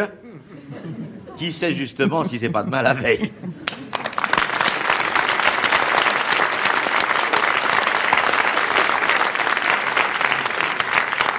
Alors, au milieu de toutes les Oui. erreurs que j'ai commises. Est-ce que c'est assez ouvert? Oui, est-ce que c'est. Est-ce que non, ça c'est non, non, non, non, parce que parce qu'au fond, euh, on est resté très dans dans un, un- un petit circuit très très limité. C'est normal, c'est le circuit, c'est le circuit politique et des intérêts euh, qui sont effectivement. Vous avez les, les étapes de ma carrière. Euh, femme, c'est pas ma carrière, c'est ma personne. Euh, judaïsme, c'est la déportation surtout. Et puis ensuite, effectivement, les trois étapes de ma carrière. Mais je trouve que dans la vie, il y a bien, il y a bien d'autres choses que ça. Et quand vous dites, quand vous dites obtient tout, je crois que c'est, c'est peut-être parce que j'ai obtenu euh, ce qui paraissait, ce qui me paraissait à ma, me- à ma mesure, ou bien ce qui est arrivé par hasard. Parce que euh, quand on me parle de ma carrière politique, je crois qu'il faut que j'ai le courage de le dire tout de suite. Euh, Les gens me disent comment vous avez fait, qu'est-ce que vous avez fait? J'ai rien fait. J'ai rien fait. Eh ben, c'est ça, justement. Voilà. J'ai rien fait, les choses sont venues. Oui, mais je les ai pas obtenues. Je les ai pas obtenues parce que j'ai j'ai pas cherché à les avoir. Et quelquefois, je me suis même demandé si j'avais pas des choses que j'avais pas eu du tout, pas eu dans- du tout envie d'avoir. Et euh, si elles n'étaient pas venues en surplus, mais euh, m'avaient toujours apporté quelque chose. Alors, euh, je suis un très mauvais exemple euh, d'une carrière politique dans lequel on cherche à obtenir, dans lequel on a des ambitions, puisque puisqu'en réalité, euh, ce sont les gens qui m'ont qui m'ont donné les choses. Ah, mais c'est justement la phrase obtient Sans tout sans jamais rien solliciter. Ça Oui, traduit à la fois le fait d'avoir obtenu sans avoir. euh, Oui, mais c'est même pas, c'est même pas. Je suis pas sûre quelquefois que j'en avais envie. Ah. Et c'est ça qui est, un peu plus grave. Et de temps en temps, on cherche toujours à vous dire, vous avez les choses parce que vous en avez envie, vous avez de l'ambition, vous avez. Et les, journalistes, euh, ou le public, mais surtout les journalistes, ne pensent absolument pas, quelquefois, qu'on dit les choses exactement comme, euh, comme elles sont. Et quand je dis, par exemple, que je suis une femme à Libye, et que qu'en réalité on s'est donné que, certains euh, ont trouvé très commode quelques femmes dans la politique parce que ça donne euh, ça donne bonne conscience. Euh, les gens ne le croient pas du tout. Les gens pensent qu'on a cherché à devenir ministre, qu'on s'est poussé, qu'on s'est. Là, je vais vous raconter, je vais vous raconter une histoire. Quelque temps avant d'être, euh, de devenir ministre, j'étais au, mi- au secrétaire de- au secrétariat du Conseil supérieur de la magistrature. Euh, quelques personnes me connaissaient, surtout par mon mari, qui faisait de la politique, mais enfin, j'étais vraiment un magistrat tout à fait, tout à fait classique.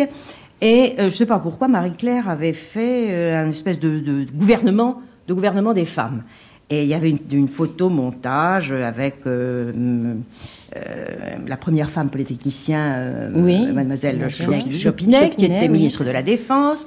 Euh, il y avait, je crois, euh, Françoise Giroud qui devait être à l'information. Euh, il y avait euh, peut-être euh, Marie-France Garot, je ne sais plus dans, que- dans quel poste. Et puis j'étais, je ne sais pas pourquoi, j'étais Premier ministre. Je dois dire que j'étais très curieux parce qu'effectivement, j'étais un, un banal magistrat. Ça fait que un comme- choc quand on voit ça?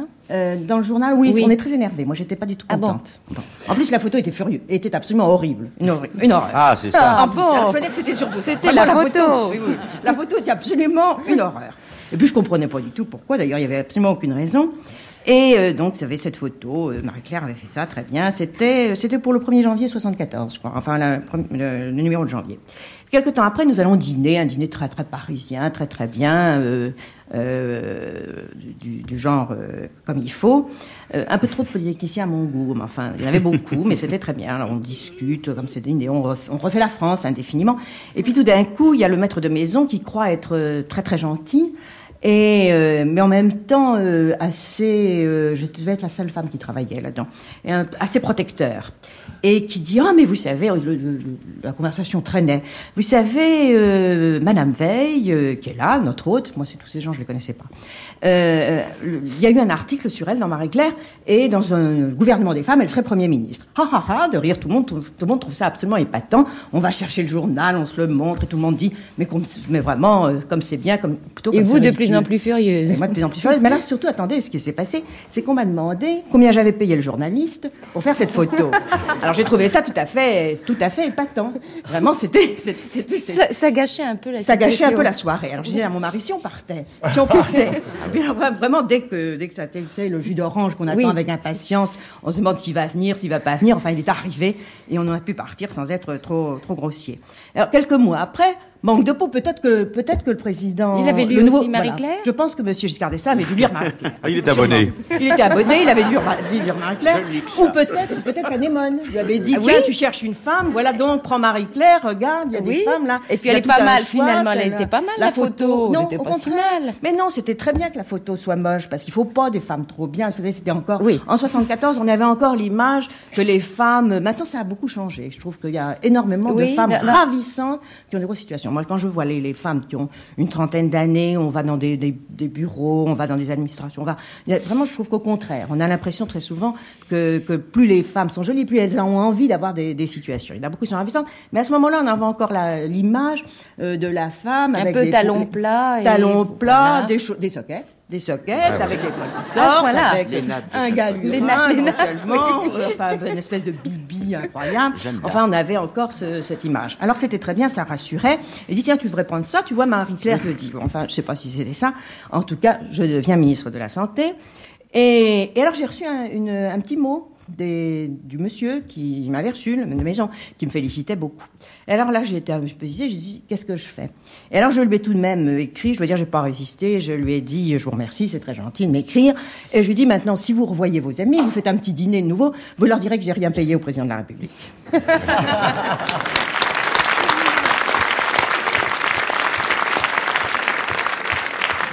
Pour élargir le débat, Simone Veil, On va ouvrir, là, on va ouvrir, Je voudrais là. éclaircir tout de même un point important avant que vous écoutiez la chanson que vous a préparée Pierre Sacca. Les informations divergent à ce sujet, justement. Jacques Chirac, affectueusement, vous appelez comment? Simonette, Choupinette ou Poussinette? Poussinette. C'était Poussinette. Mais Poussinette, mais c'est pas tellement étonnant. Il y a un tas d'hommes qui l'appellent Poussin. Alors une femme, c'est Poussinette. C'était Poussinette. Vous étiez Poussinette de Poussin. Alors, Voilà, Pierre- c'est ça. Chantal. Ben, Chantal Alors- se prépare, elle va aller à son piano parce qu'on vous a concocté une petite chanson très. Alors vraiment, c'est la grande ouverture puisqu'on quitte Paris, on quitte la France, Madame Simone Veil. Euh, voilà, ça vous arrive souvent, ça, de quitter la France Ah oui, là je rentre de voyage. Voilà, Oui, eh oui, ben- juste je suis rentrée hier soir. Alors euh, Chantal est au piano, euh, alias Marie-Paul Bell, musique.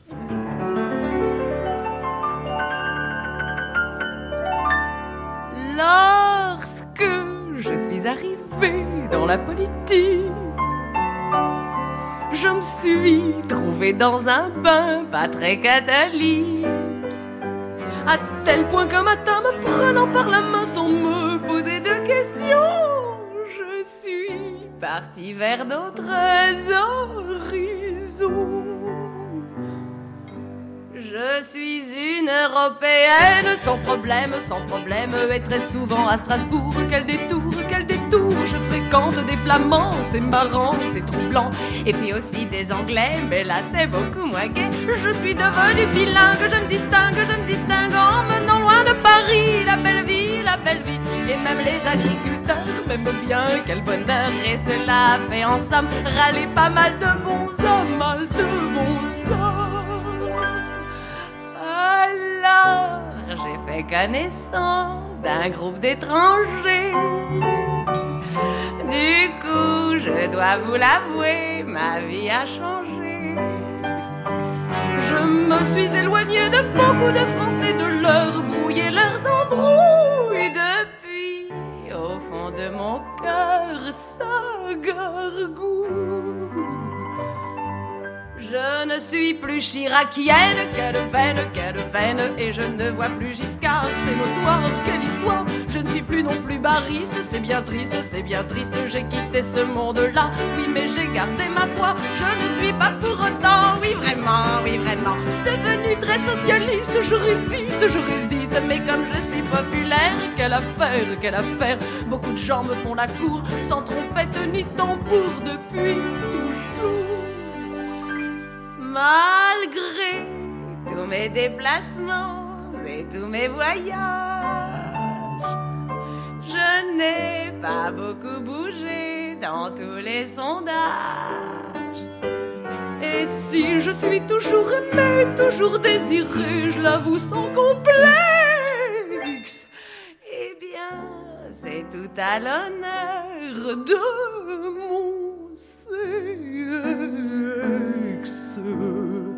Être un beau jour présidente, ça me tente, ça me tente, présidente de la France. Quelle chance, quelle chance, je serai la première femme. Ah, quel drame, ah, quel drame, tu feras mieux que Thatcher, mieux que Thatcher aux affaires. Je les aurai à mes pieds, ces sujets, valets, de la gauche et de la droite. Ça me flatte, ça me flatte. Avant la fin de mon mandat, ça ira, ça ira. Je pourrai cohabiter avec vraiment qui me plaît. Et si jamais il y a la crise, quelle surprise, quelle surprise. Je pourrais jouer sans un arc, les Jeanne d'Arc, les Jeanne d'Arc. Et après avoir sauvé les Françaises et les Français, je reviendrai dans ma région pour tondre tous mes moutons. Et loin de la pollution, j'irai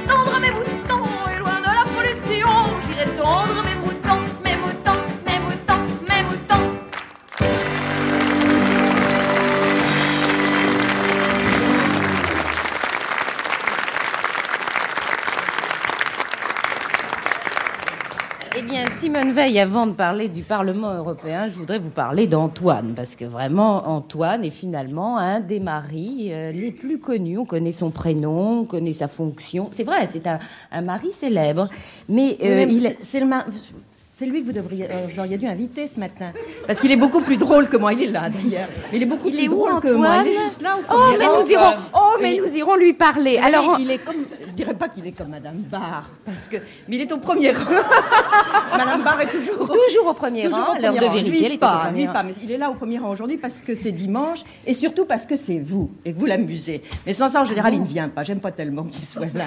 Oh, mais- parce qu'il critique beaucoup. Ah oui, quand on rentre à la maison, après ça devient Ah oui, oh là là, il dit toujours t'as pas dit ça, t'as pas fait ça, t'as parlé Oh, trop vite. ils sont Euh, tu insupportables. tu n'as pas fini tes phrases, enfin c'est le, le censeur. M'en parlez Alors- pas. Et vous savez un jour ce qu'il a dit, Antoine, est-ce que vous vous en souvenez? Il a dit Je suis la valise que l'on ne peut pas prendre avec soi, ou alors si on la prend, on la perd. Vous non, non, non, l'emmenez. je l'ai jamais perdu, ça fait presque Vous ne l'avez 40 jamais ans. Mais perdu non, ça fait parce faire que- 40 ans que nous sommes mariés, vous voyez, il est toujours là. Parce que je vais vous. Parce que je vais quand même vous dire une chose, euh, c'est que en général, quand dans les réceptions officielles et quand vous étiez notamment présidente du Parlement européen, maintenant que vous êtes donc députée, vous vous déplacez, vous êtes dans euh, des réceptions officielles. Alors en général, nous qui voyons ça à la télévision, il y a la personne, le ministre ou le président qui reçoit, il y a euh, le, ministre ou le président reçu, et il y a les épouses qui sont à côté de l'un et de l'autre. Mais dans ces cas-là, où on met le mari? Mais le mari. Quand c'est la, ministresse qui est reçue, on met le mari Alors le mari, on l'oublie. Il n'est pas prévu. Alors il y a des cas où il n'y a même pas sa place à table. Moi j'ai une de mes collègues euh, qui était ministre de la Santé euh, autrichienne. On avait confronté un peu nos souvenirs. Elle m'avait dit, moi carrément, mon mari il est oublié. Très souvent, il est même pas invité. Alors on l'oublie, il n'a pas de place, il arrive, on essaye de le caser quelque part, on lui met un, un petit, un petit tabouret, un petit machin. Enfin, En- bout de table. Oui, on- oui, euh, quand on trouve une place. Remarquez, quand on oublie carrément, on peut quelqueusfois coincer un peu. Et au fond, on peut mettre mieux. Parce Oui. qu'on rajoute un tabouret, on peut choisir donc la place. Alors mon mari, il n'était pas oublié. Et je crois que les maris, euh, en général, le protocole en France est bien organisé. Là, il y a une grosse administration qui fait bien les choses. Mais elle ne les fait pas tout à fait suffisamment bien parce qu'il y a un vieux décret sur euh, le protocole qui, a été, qui date d'une époque où euh, il n'y avait pas de femmes dans des fonctions, dans des fonctions officielles. Alors on n'a jamais changé ce décret, il n'y a pas de place pour les maris. Alors on les met là où on peut. Et un jour, je me suis plainte. Un jour, je me suis plainte, j'ai dit au chef du protocole, mon mari viendra plus, c'est pas possible. Euh, J'en ai assez, il est toujours au chiottes. Ah, ça affreux. Ça fait le tour, ça fait le tour des ambassades. On a dit comment elle a osé dire Quai d'Orsay, son voilà, enfin, c'est impossible, etc. Et alors, ça a fait l'objet d'une grande discussion à l'époque entre ça, le président de la. République, pas du tout. Il en est sorti Oh, depuis, mais mal, mal, pas bien, pas bien, un peu mieux, un peu mieux. Mais ça a été difficile. Et je crois que ça s'est toujours pas réglé. Demander euh, à Madame euh, Edith Cresson, je crois pas que son mari soit euh, est tellement gagné par rapport au mien dans, dans la situation. Je suis pas du tout sûre. Non, je suis pas pas du tout sûre. ça- je ne crois pas du tout que ce se soit arrangé. Et alors un jour, mon mari d'ailleurs a confronté ses souvenirs comme ça avec, euh, je crois que c'était avec Denis Thatcher, le mari de Oui, Margaret Thatcher. Il lui a oui. demandé qu'est-ce qui, comment ça se passe pour vous. Il a même demandé, je me souviens, c'était une fois à Bruxelles, il était à la même table que le euh, le prince euh, Philippe d'Édimbourg. Il lui a demandé comment ça se passait pour lui. Ah, mais il Mais alors faire là, un club, bien. Non, ça, euh, oui, bien. Philippe d'Édimbourg, votre être- Antoine. le, le- le prince consort, ça va. Mais, mais les maris de ministres, ça va pas du tout. Et il y a eu une fois, je sais, que Jacques Chirac, je l'avais convaincu. Je lui avais dit, c'est pas bien, je vois pas pourquoi. Les femmes, euh, les épouses ont la place, euh, qu'ont le même rang que leur mari, et euh, les maris n'existent pas. Je vois vraiment pas pourquoi ce qui se passe pour eux. C'est pas bien. Vous savez, c'est exactement comme euh, les maris qui ont- n'ont pas droit à la pension de réversion lorsqu'ils sont veufs. Et ben, c'est la même chose, ils n'ont pas droit à la place de leur femme. Alors, ils n'existent pas. Alors, Jacques Chirac était tout à fait convaincu. Il avait essayé d'en convaincre euh, Giscard. Il a jamais, il a rien eu à faire. Il a dit, il a dit Giscard, on le mettra au premier rang des hommes d'affaires. Alors, les ministres, c'est bien. Et alors, le mieux, un jour, j'ai dit, quand j'ai dit au chef de protocole, j'ai dit, mais pourquoi mon mari euh, n'a- pas une place convenable Moi, euh, euh, bon, il y a devant moi la femme des ministres, bon, quand j'étais ministre de la Santé, il y avait au point de vue du protocole, l'avant, le ministre de la Justice, le ministre des Affaires étrangères, le ministre, bon, et leurs épouses étaient placées avant moi. Alors, j'ai dit, je vois pas pourquoi, lui, mon mari, n'est pas au moment où j'ai, enfin, à l'égalité de rang, euh, cinquième, sixième, dixième, éventuellement. Mais pourquoi il est tout à fait derrière tout le monde? Et alors on m'a répondu, mais vous voudriez tout de même pas qu'il soit avant Monsieur d'Estremo, qui était à l'époque secrétaire d'État aux Affaires étrangères? J'ai dit, mais je vois pas pourquoi. Moi, je suis derrière Madame une ou Madame une telle, je vois pas pourquoi mon mari ne serait pas avant Monsieur d'Estremo. Et ça paraissait, mais énorme, énorme. On m'a dit ça, mais enfin vraiment comme si je disais une énormité.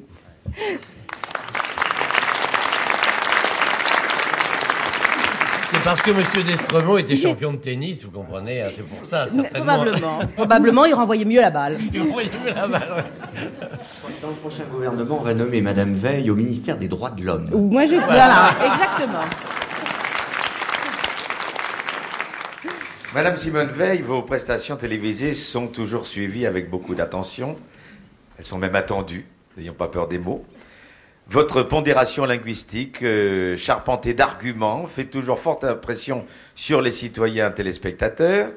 Et alors, ce qui est tout à fait remarquable au surplus, c'est l'art avec lequel votre formation de juriste aidant, vous parvenez, comme en vous jouant, à prendre un sujet par tous les bouts et à le tortiller dans tous les sens, en insistant sans en avoir l'air sur les points essentiels. L'équité s'y retrouve assurément, même si l'auditeur reste parfois un peu perplexe. Avec Chantal Gallia, nous avons essayé d'analyser ce style qui est le vôtre, qui est très caractéristique. Alors, Chantal Gallia va faire Simone Veil, et moi je fais euh, qui vous voulez, de, de la télévision. miroir pour vous. De la télévision. Alors, une Madame, pour moi, Madame. Simone Veil, euh, nous sommes très heureux, vous avez pu le constater, de vous accueillir à l'oreille en coin en ce dimanche matin. Puis-je vous demander à mon tour ce qui vous a déterminé à venir?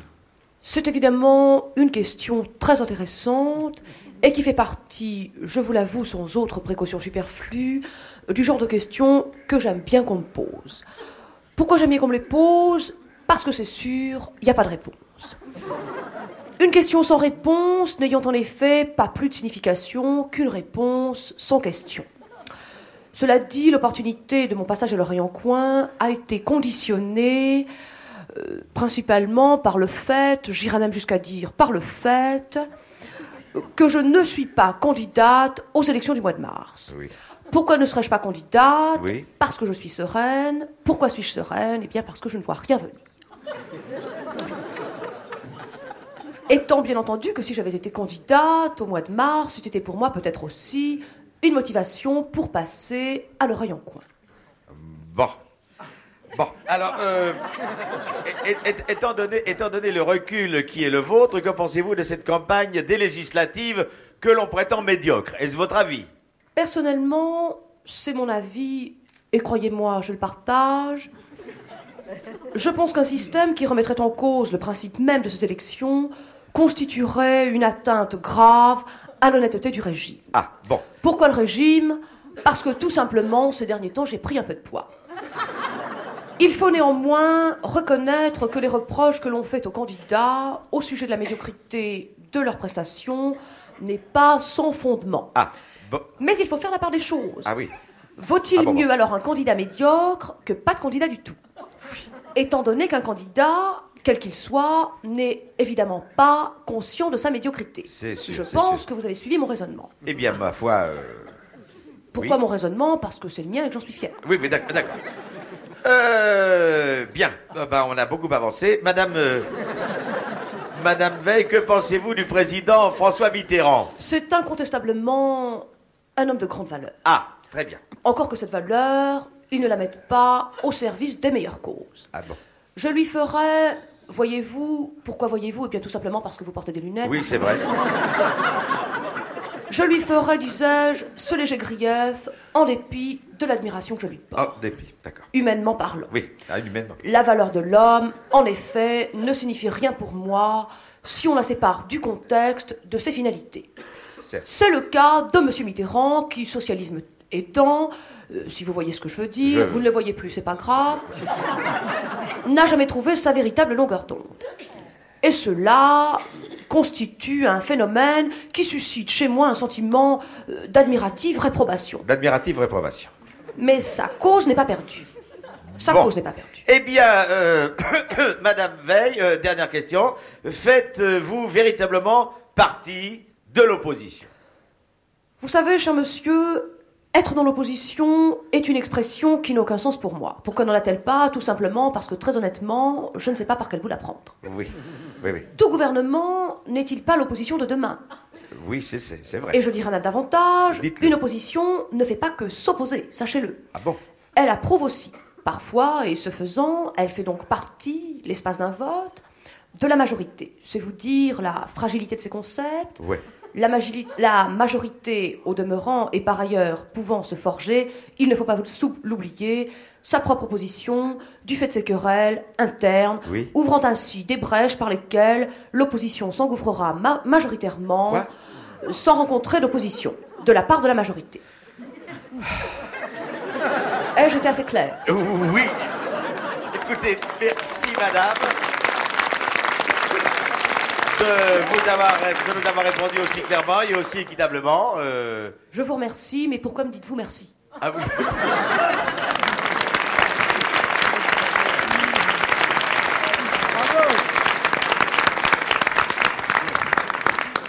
Alors très sincèrement, vous êtes reconnu Euh, Oui. Alors le timbre de voix, je ne sais pas parce qu'on n'entend pas du tout. Oui, son on timbre n'entend de- pas sa euh, voix. Son timbre de voix. sinon, sinon oui. oui.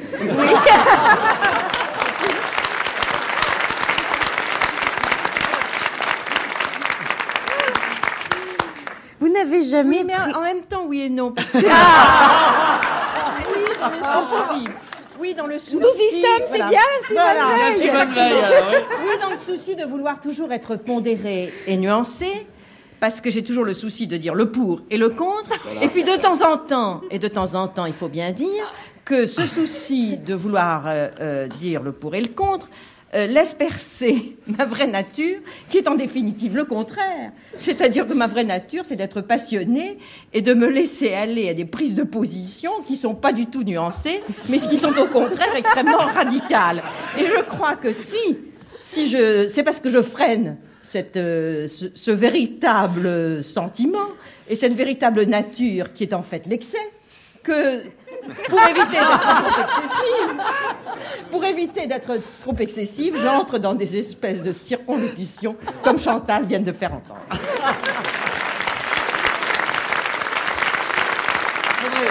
Faudrait peut-être demander à Antoine si c'est son avis aussi. Oui, absolument. Il fait oui de la tête. Mais je me demande, Maurice, pourquoi tu avais écrit un texte? Je crois qu'on vient d'avoir un sketch Oui, extraordinaire. Oui. On n'a pas encore entendu Antoine. Ah oui, qui est- alors ça, c'est vrai. Ce qui est quand même vraiment monstrueux. Sa femme Ouais. a parlé pendant deux heures. Il y a vraiment des injustices. Et alors, justement, au début de l'émission, Simone Veil et Antoine, je précise de- pour le public qui est là, mais surtout aussi pour les auditeurs qui ne le voient pas, c'est euh, Monsieur euh, Simone Veil, c'est ça? C'est ce qu'on dit, c'est ce qu'on dit parfois. Enfin, j'ai entendu ça un jour de la bouche d'un huissier aboyeur du ministère des Affaires étrangères qui annonçait les les couples à un dîner. Et ça donnait en effet euh, Madame le ministre de la Santé, Monsieur Simone Veil. Suis resté sans voix. Et vous êtes rentré quand même L'huissier est venu me voir pendant le dîner, il était rouge comme le homard. Il s'est penché vers moi, il m'a dit Monsieur le Président, je suis désolé. Je lui ai dit Mon cher ami, votre avancement me paraît bien compromis.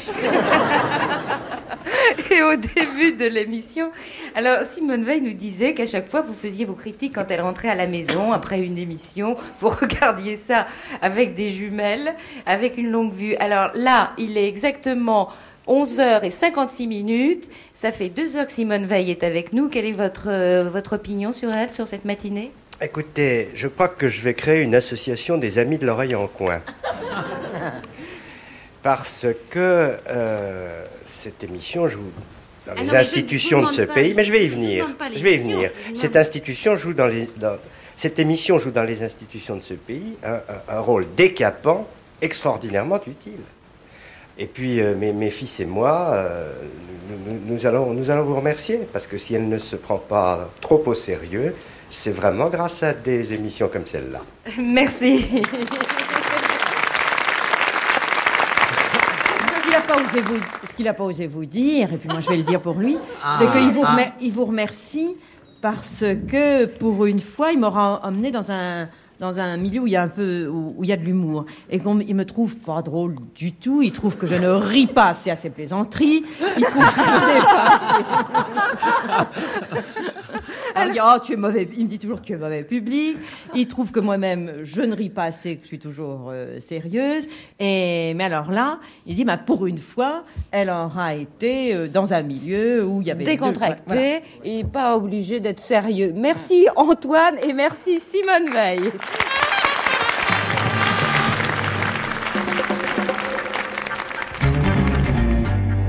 Au printemps 1993, après avoir siégé 13 années comme députée au Parlement européen, Simone Veil acceptait d'entrer au gouvernement du Premier ministre Édouard Balladur, redevenant ministre de la Santé et des Affaires sociales, fonction auquel elle choisit d'adjoindre celle du ministère de la Ville. En 1998, elle quittait la vie politique pour entrer au Conseil constitutionnel, où elle siégea jusqu'en 2007. En 2005, au moment du référendum sur la Constitution européenne, elle se met en congé du Conseil constitutionnel pour participer à la campagne pour le oui. Le 16 mai, dix jours avant le référendum, elle participe à l'émission Mots croisés sur France 2, animée par Arlette Chabot. À ses côtés, deux autres partisans du oui, Ségolène Royal et Xavier Bertrand. Face à elle, trois défenseurs du non, Stéphane Poquelin, Nicolas Dupont-Aignan et Jean-Luc Mélenchon. Madame Veil, j'ai envie de vous demander, on voit comment les Français hésitent, bougent. À nouveau, le non euh, est en tête. On a l'impression quand même que ceux qui défendent un oui à l'Europe ont du mal à se faire entendre ou que les arguments peut-être ne sont pas assez convaincants. Je ne crois pas que ce soit parce que les arguments ne sont pas convaincants, mais parce que c'est très difficile de répondre quand euh, on utilise certains articles de façon aussi biaisée. Alors on, est décontenancé parce qu'il y a des choses qui nous paraissent euh, d'évidence, comme des progrès, des progrès importants par rapport euh, au texte actuel, et qu'on ne sait pas par quel bout prendre les choses et expliquer point par point où sont les avancées. Enfin, on les dit les avancées, mais on n'arrive pas à convaincre. Et comment, à votre avis, ce qui était une belle idée, l'Europe, qui était un idéal, est devenu aujourd'hui, euh, bah, j'espère, le réceptacle de toutes les inquiétudes, de toutes les peurs Oui, parce que je crois que tout de même, si on regarde ceux qui sont les protagonistes du non, euh, on s'aperçoit que pour des raisons diverses d'ailleurs, ils n'ont jamais été favorables à, la construction européenne. Certains étaient pour une simple coopération, pour des raisons de souveraineté nationale, et euh, les autres parce que cette Europe qui est celle du marché commun, dont on a hérité, donc euh, d'un espace de libre circulation des personnes, des marchandises, des services et des capitaux, n'est pas leur Europe. Donc ils la récusent et ils n'ont pas d'autre Europe à proposer parce que l'Europe qu'ils voudraient proposer n'aurait aucune chance d'être acceptée par nos partenaires. Alors nous, nous sommes ceux qui sommes pour le oui, on, ne sait pas très bien quoi faire parce qu'on on a face à nous des gens qui en même temps, dans leurs arguments, euh, les avancent avec euh, autant de, je dirais, euh, d'enthousiasme, autant de sûreté, qu'ils entraînent derrière eux des gens qui pensent qu'on peut leur apporter monts et merveilles tout à fait différentes de ce qu'ils euh, proposent, parce qu'en en réalité, ensemble, ils seraient incapables de proposer quoi que ce soit. Jean-Luc Mélenchon, cette Europe, qui, qui, euh, c'est quoi? C'est- Bah, Comment on a changé Je ne crois pas qu'on ait vraiment changé. Je pense que l'Europe reste un idéal. Vous mettez ça au passé. ça reste un but à atteindre. Bon, nous divergeons sur les moyens d'y parvenir. Mais euh, je crois que jamais la France n'a été aussi européenne qu'elle l'est en ce moment, y compris euh, lorsque le nom est en tête. En tout cas, ce dont je puis témoigner, je ne peux pas parler pour tout le monde, mais pour ce que je vois dans l'espace du nom de gauche, il n'y a pas d'anti-européens. Au contraire, je dirais que chemin faisant, la campagne avançant, euh, les convergences sont euh, soulignées. Par exemple, au tout début, moi je faisais partie des rares, je le dis, qui étaient partisans d'une constitution. Je le suis depuis longtemps, je suis fédéraliste. Eh bien, en fin de campagne, je m'aperçois que toutes les parties prenantes du nom euh, de gauche, toutes se réclament d'un processus constituant et d'une constitution euh, européenne. Moi, je considère que c'est un progrès.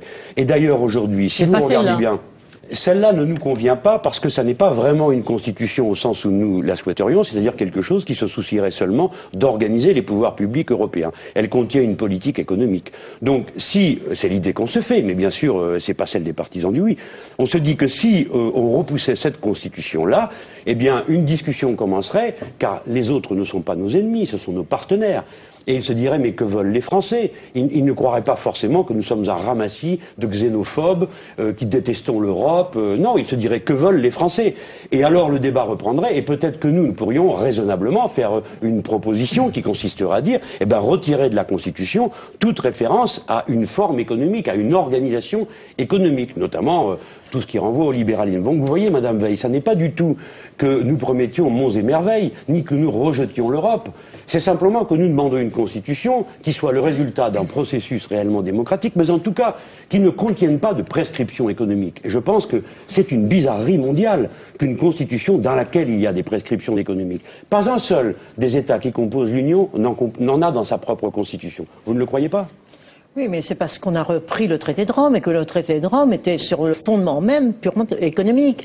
Je ne dirais pas qu'il était libéral, c'était un espace de libre, en commun de libre circulation.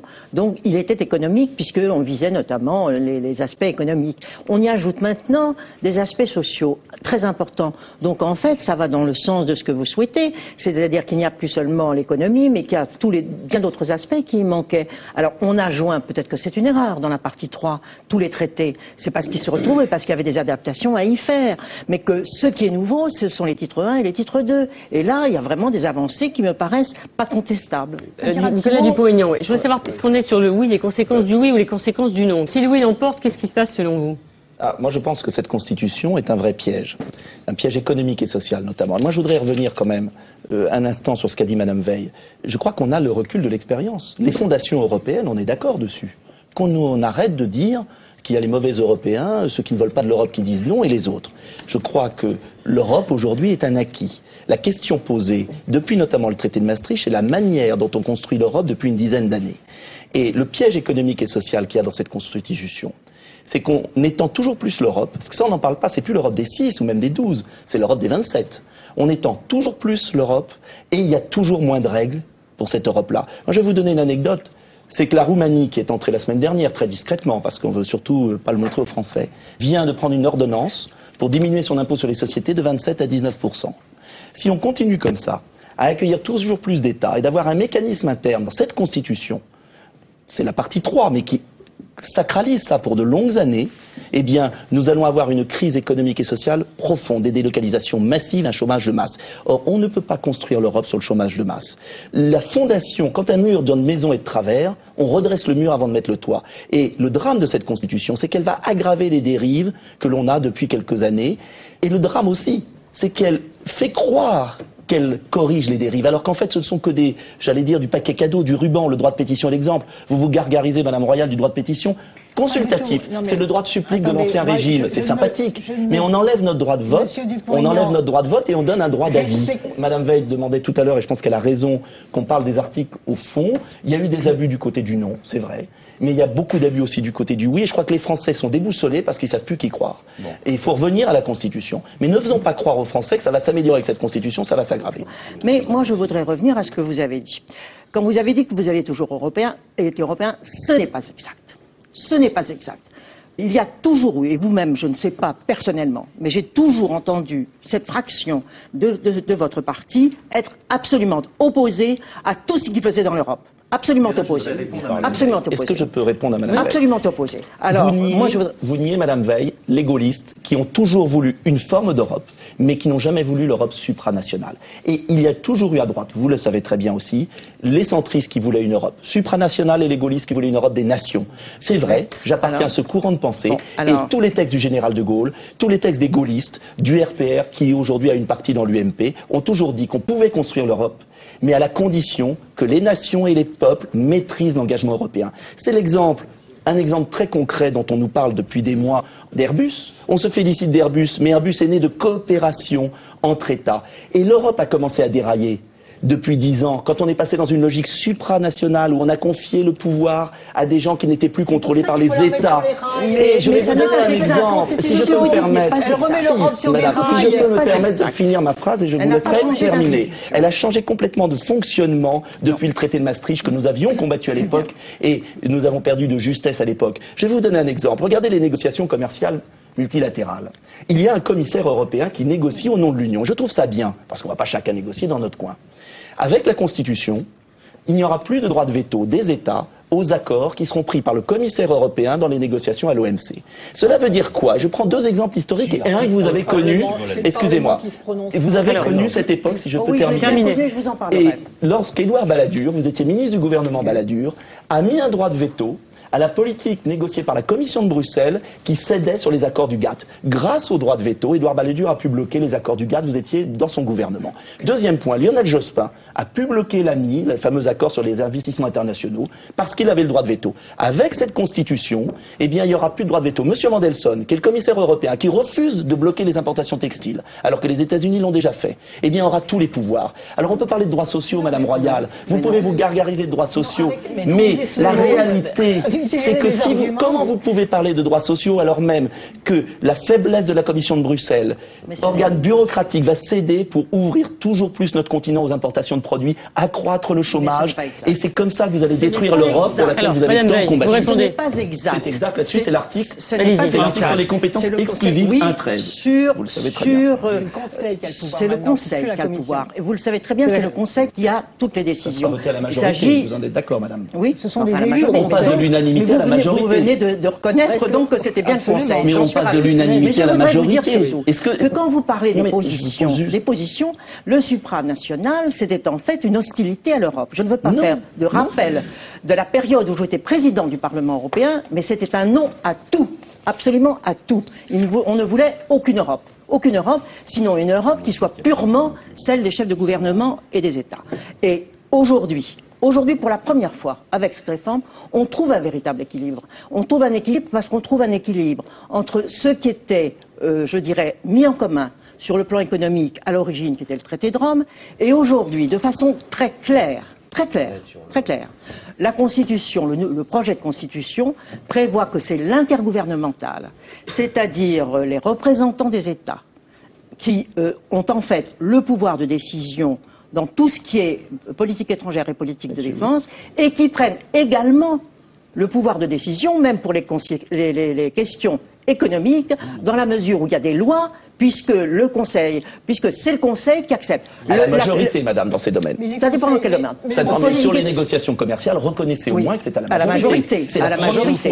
à la majorité, mais c'est la première fois qu'on reconnaît le l'intergouvernemental de façon aussi précise, avec un équilibre. Lisez la Constitution. Il y a l'intergouvernemental. Toutes les décisions doivent être prises par le Conseil européen quand il s'agit de, jus- de- de défense et de sécurité. Et pour toutes les lois, elles doivent être votées par le Parlement européen et par le Conseil également, de la même façon, voté par le Conseil. Et de toute façon, la Commission ne fait que des propositions.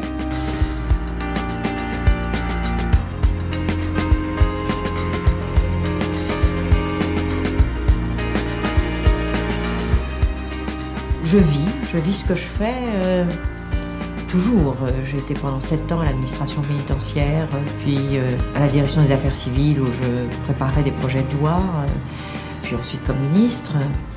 Et au Parlement européen, je, je n'a- je n'arrive pas à être détachée. Je le regrette parce que d'abord c'est très fatigant d'être tout le temps sur le pied de guerre, si j'ose dire. C'est vraiment ça, des fois je me bats. Et puis ça vous amène à des situations difficiles. Euh, un double titre. Tout d'abord parce que dans un débat, on est quelquefois à être si à tant investir, euh, on est parfois en difficulté et on est plus vulnérable face à un adversaire qui lui au fond euh, se joue un peu de vous parce que lui fait semblant, il joue un jeu et vous vous êtes totalement pris dans votre sujet. Et moi je me suis sentie quelquefois effectivement humiliée parce que je croyais aux choses, parce que je me donnais pleinement. Et puis d'un coup je prenais conscience, je me disais mais je suis moi je parle, je suis là, j'essaye de convaincre, j'y crois, je vais faire. Mais tous ces gens s'en foutent, ils m'écoutent, ils me regardent. Et non seulement ça, mais ils se moquent de moi. C'est ça le pire. C'est qu'ils me trouvaient ridicule de croire aux choses. Ça, ça m'est arrivé souvent dans la politique.